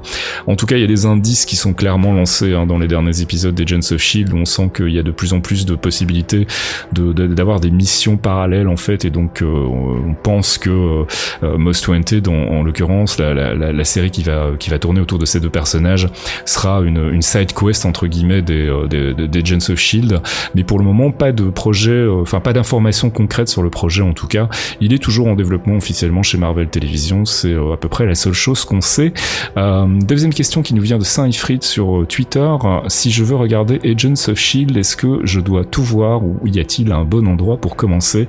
Je pense qu'on a tous une réponse unanime à ce sujet-là, mon petit Le bon, endroit pour, le bon endroit pour commencer, c'est l'épisode 1 de la saison 1. Voilà, alors c'est euh, Il faut tout voir. c'est une question qui revient souvent sur Reddit en fait. Alors il y a des listes qui circulent avec des épisodes à regarder, des épisodes qu'on peut skipper éventuellement, mais moi quand même je, je conseille si on a le temps de tout regarder pour une bonne et simple raison. C'est vrai que c'est aussi le, début de saison euh, de la première saison est un petit peu euh, laborieux et par moments pas toujours très inspiré. Il y a néanmoins une progression dans les personnages qui est assez intéressante à suivre et qui permet de, bien comprendre euh, leur évolution. Je pense notamment au personnage de Coulson en, première ligne évidemment, mais les autres aussi. Et du coup, skipper ces épisodes qui sont peut-être moins intéressants, et ça je suis le premier à le reconnaître, ben, on passe aussi un petit peu à côté du développement des personnages, et on sait que dans les séries de Joss Whedon, c'est quelque chose d'important fait, et qui est, parsemé euh, d'épisode en épisode. Donc franchement, si vous avez le temps, faites l'effort de mater la série depuis le début, accrochez-vous, euh, les, on va dire que les, les 5-6 premiers épisodes sont vraiment pas euh, ce, que, ce, que, ce que la série a fait de mieux. Après, ça recommence un petit peu à démarrer, et puis ça explose littéralement à partir du moment où la jonction se fait avec le MCU ciné, notamment avec The Winter Soldier, où là ça devient vraiment très très intéressant. Ça décolle complètement en saison 2 et la saison 3 est juste fantastique. Donc si vous voulez regarder, prenez le temps de tout regarder. Je pense qu'il n'y a pas de meilleur conseil euh, à, à vous donner à ce sujet-là. Et puis dernière question, toujours sur Twitter, qui nous vient d'Alex et qui nous demande si un Iron Man 4 sans Robert Downey Jr. seriez-vous pour ou contre? Euh, je vais répondre en premier. À titre perso, je serais pour à partir du moment où le, le passage de flambeau se fait de manière intelligente euh, et où on introduit donc euh, éventuellement pourquoi pas récupérer Roddy dans le rôle d'Iron Man. On sait que c'était le cas dans les West Coast Avengers dans les comics, donc c'est tout à fait envisageable. Euh, maintenant, je préférerais même franchement ça à un Iron Man 4 forcé avec un Robert Downey Jr. qui aurait peut-être plus forcément très envie. Euh, et puis je pense que tout a été dit au niveau d'Iron Man. On a eu sa trilogie à lui d'un côté et puis son évolution en fait qui continue au travers des autres films du MCU et plus particulièrement on pense à Age of Ultron mais aussi à, Civil War qui arrive où on va voir encore une fois le personnage évoluer et, euh, je m'inscris en faux en fait des gens qui trouvent que le personnage est, pas un personnage intéressant. Je pense que c'est de loin un des personnages les, les mieux écrits et les plus riches du MCU en fait parce qu'il a une évolution qui est, vraiment très très riche et surtout qui est très cohérente. Euh, un Iron Man 4 euh, sans Robert Downey Jr. pourquoi pas mais à partir du moment où ça fait sens et où c'est pas juste euh, de l'exploitation pure et dure d'une licence euh, qui, qui, a bien cartonné finalement dans le MCU. Alors, je sais pas ce que vous en pensez, euh, Fox, toi d'abord. Euh, moi, alors déjà, on me prive de RDJ, je suis malheureux, mais euh, il, il, commence à prendre de l'âge et je comprendrais tout à fait qu'il veuille arrêter, même si ça n'a mm. pas du tout l'air d'être le cas actuellement. -hmm. ce que je verrais bien, c'est c'est ce, ce, jeune garçon qui avait dans Iron Man 3. Quel âge il aura en 2020 Il aura 17 ans à peu près. ouais, je sais pas. Je, je... je, je le verrais tu vois, une espèce d'Anthony Junior, une nouvelle génération, ça pourrait peut-être redonner un élan à la série. Euh, changer les prérogatives euh, sur sur un axe peut-être un peu plus euh, un peu plus action et euh, recréer une nouvelle dynamique. Après, si on peut garder Robert Downey Jr., je serais ultra fan. Mmh, pareil. mais j'ai comme comme toi, j'ai pas envie qu'il soit forcé à faire le film. J'ai pas envie qu'il se force à faire quoi que ce soit parce que quand il se force, il fait de la merde mmh. et il est très très fort faire de la merde quand il se force. Après, remplacer Iron Man par par Roddy, pourquoi pas? Personnellement, je sais pas si ça aurait le même impact parce que le film est vraiment aussi porté par l'acteur et euh, et j'avoue que je pense pas que Marvel laisserait la main à, à Don Cheadle euh, pour le coup. Mais je, surtout que je pense qu'on a déjà tout dit au, au niveau d'Iron Man et puis comme je le disais, il évolue aussi dans les autres franchises. Faire un Iron Man 4 pour le plaisir de faire un Iron Man 4 si on n'a pas une histoire intéressante qui lui permette d'évoluer en solitaire, je pense que ce serait peut-être le premier film de trop pour le MCU et que et que j'espère que s'ils le font, ça sera vraiment pour une très très bonne raison. Mais à titre perso, je préférerais voir évoluer Iron Man dans d'autres franchises plutôt que de le forcer artificiellement à, à poursuivre la sienne. Euh, ton avis, Thomas, sur le sujet? Bah moi j'ai un avis qui va passer un peu pour une hérésie, mais s'il y a un Iron Man 4 qui se fait, j'aimerais qu'il y ait encore Robert Downey Jr., mais je préférais qu'il n'y ait plus Iron Man en fait. Dans le sens où, bah comme tu le dis très bien, son, son histoire a été bien développée. L'arc machine s'est fini avec Ultron, -hmm. donc euh, pour tout ce qui est technologique, je pense qu'on a fait le tour. La chose qui m'intéresse beaucoup de le voir, c'est le Stark politique en fait, euh, comme on va avoir dans Civil War. Moi, c'est un truc qui m'intéresse à voir. D'accord. Euh, donc du coup, toujours avoir Stark et faire passer le flambeau à Rescue, à War Machine, n'importe euh, ouais. pour Iron Man. Ou alors, on a encore une autre possibilité qui serait comme comme dans les comics de, de voir Iron Man rejoindre la team des Guardians of the Galaxy, ce qui pourrait être aussi une bonne manière de continuer à le faire évoluer dans des franchises parallèles sans avoir besoin d'en faire un Iron Man 4 qui pour le coup serait un petit peu esselé du reste du reste du MCU donc ça ça reste aussi une, une, une possibilité.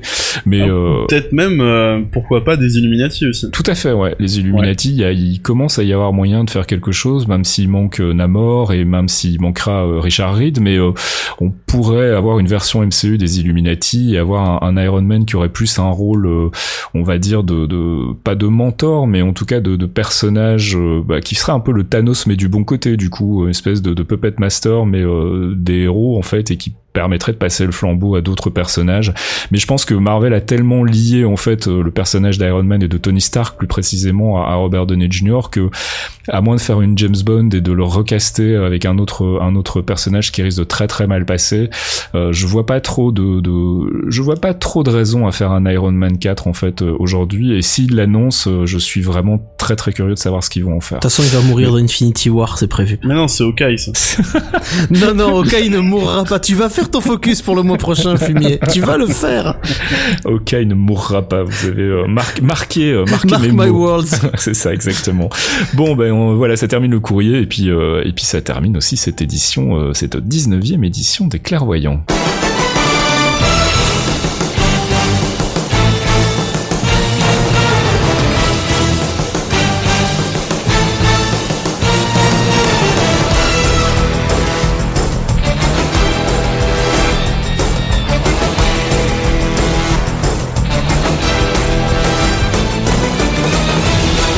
C'est la fin de ce 19e épisode des Clairvoyants. On aura été un petit peu plus long que d'habitude, mais je pense que ça méritait. Euh, on a fait euh, le tour de Thor. On espère qu'on vous en aura appris un peu plus sur, sur un personnage qui finalement, euh, un peu en, demi-teinte dans le MCU, hein, c'est plus un sidekick qu'autre chose. On l'a déjà répété à, à, plusieurs reprises. Il a surtout servi à mettre en place Loki, en fait, euh, à mon sens. Euh, on espère qu'il va, qu'il va réussir à enfin exister en tant que, que personnage à part entière dans, dans Ragnarok. Puis, euh, bah, on avait pas mal de news ce mois-ci aussi, l'air de rien, avec le papier d'Entertainment Weekly sur, euh, sur euh, Doctor Strange. Donc, il y avait pas mal de choses de ce côté-là aussi. Un petit peu moins de théorie crafting, mais c'est normal, c'est la période qui veut ça. On va pouvoir, à partir du, du mois prochain, recommencer à en faire, puisque Agent Carter aura commencé. Et, et on aura, on l'espère, de nouvelles informations sur Civil War à vous communiquer qui nous permettront de théorie crafter comme des sauvages. Euh, mon cher Thomas, le focus du mois prochain portera sur, euh, bah, sur Hawkeye, donc du coup. Sur Hawkeye. Ouais, on va enfin sur l'archer. on va enfin parler d'Hawkeye et de sa mort potentielle dans le MCU. Euh, c'est ce qu'attend Thomas depuis très très longtemps et il était bien déçu de voir qu'il a survécu finalement à Age of Ultron. Asmar, c'est ton moment. C'est ton moment le mois prochain, Asmar. Tu Ah, nous il, entends, euh, il m'a déjà sais. prévenu, il m'attend au tournant et euh, j'ai un Ah peu, bah, j'ai un peu de pression. t'as t'as aucune chance. hein. Si tu foires, il te pète les genoux à la sortie du bureau. voilà, donc on se retrouve le mois prochain si tout va bien pour la 20e édition des Clairvoyants. En attendant, vous pouvez nous retrouver bah, sur Geekzone, geekzone.fr. On est dans la série podcast. Euh, on devrait encore peut-être être sur le site euh, lesclairvoyants.net pendant, euh, pendant la période de transition. Et puis sinon sur Twitter, at les clairvoyants. N'hésitez pas à nous envoyer vos commentaires, vos remarques, vos questions, vos insultes. On écoute tout, mais on répond pas forcément à tout non plus. D'ici là, ben, euh, je vous embrasse. Je fais des bisous à Fox, Des bisous Fasque, des bisous Arken. des bisous Thomas et, et au mois prochain. À plus, bisous tout le monde. Ciao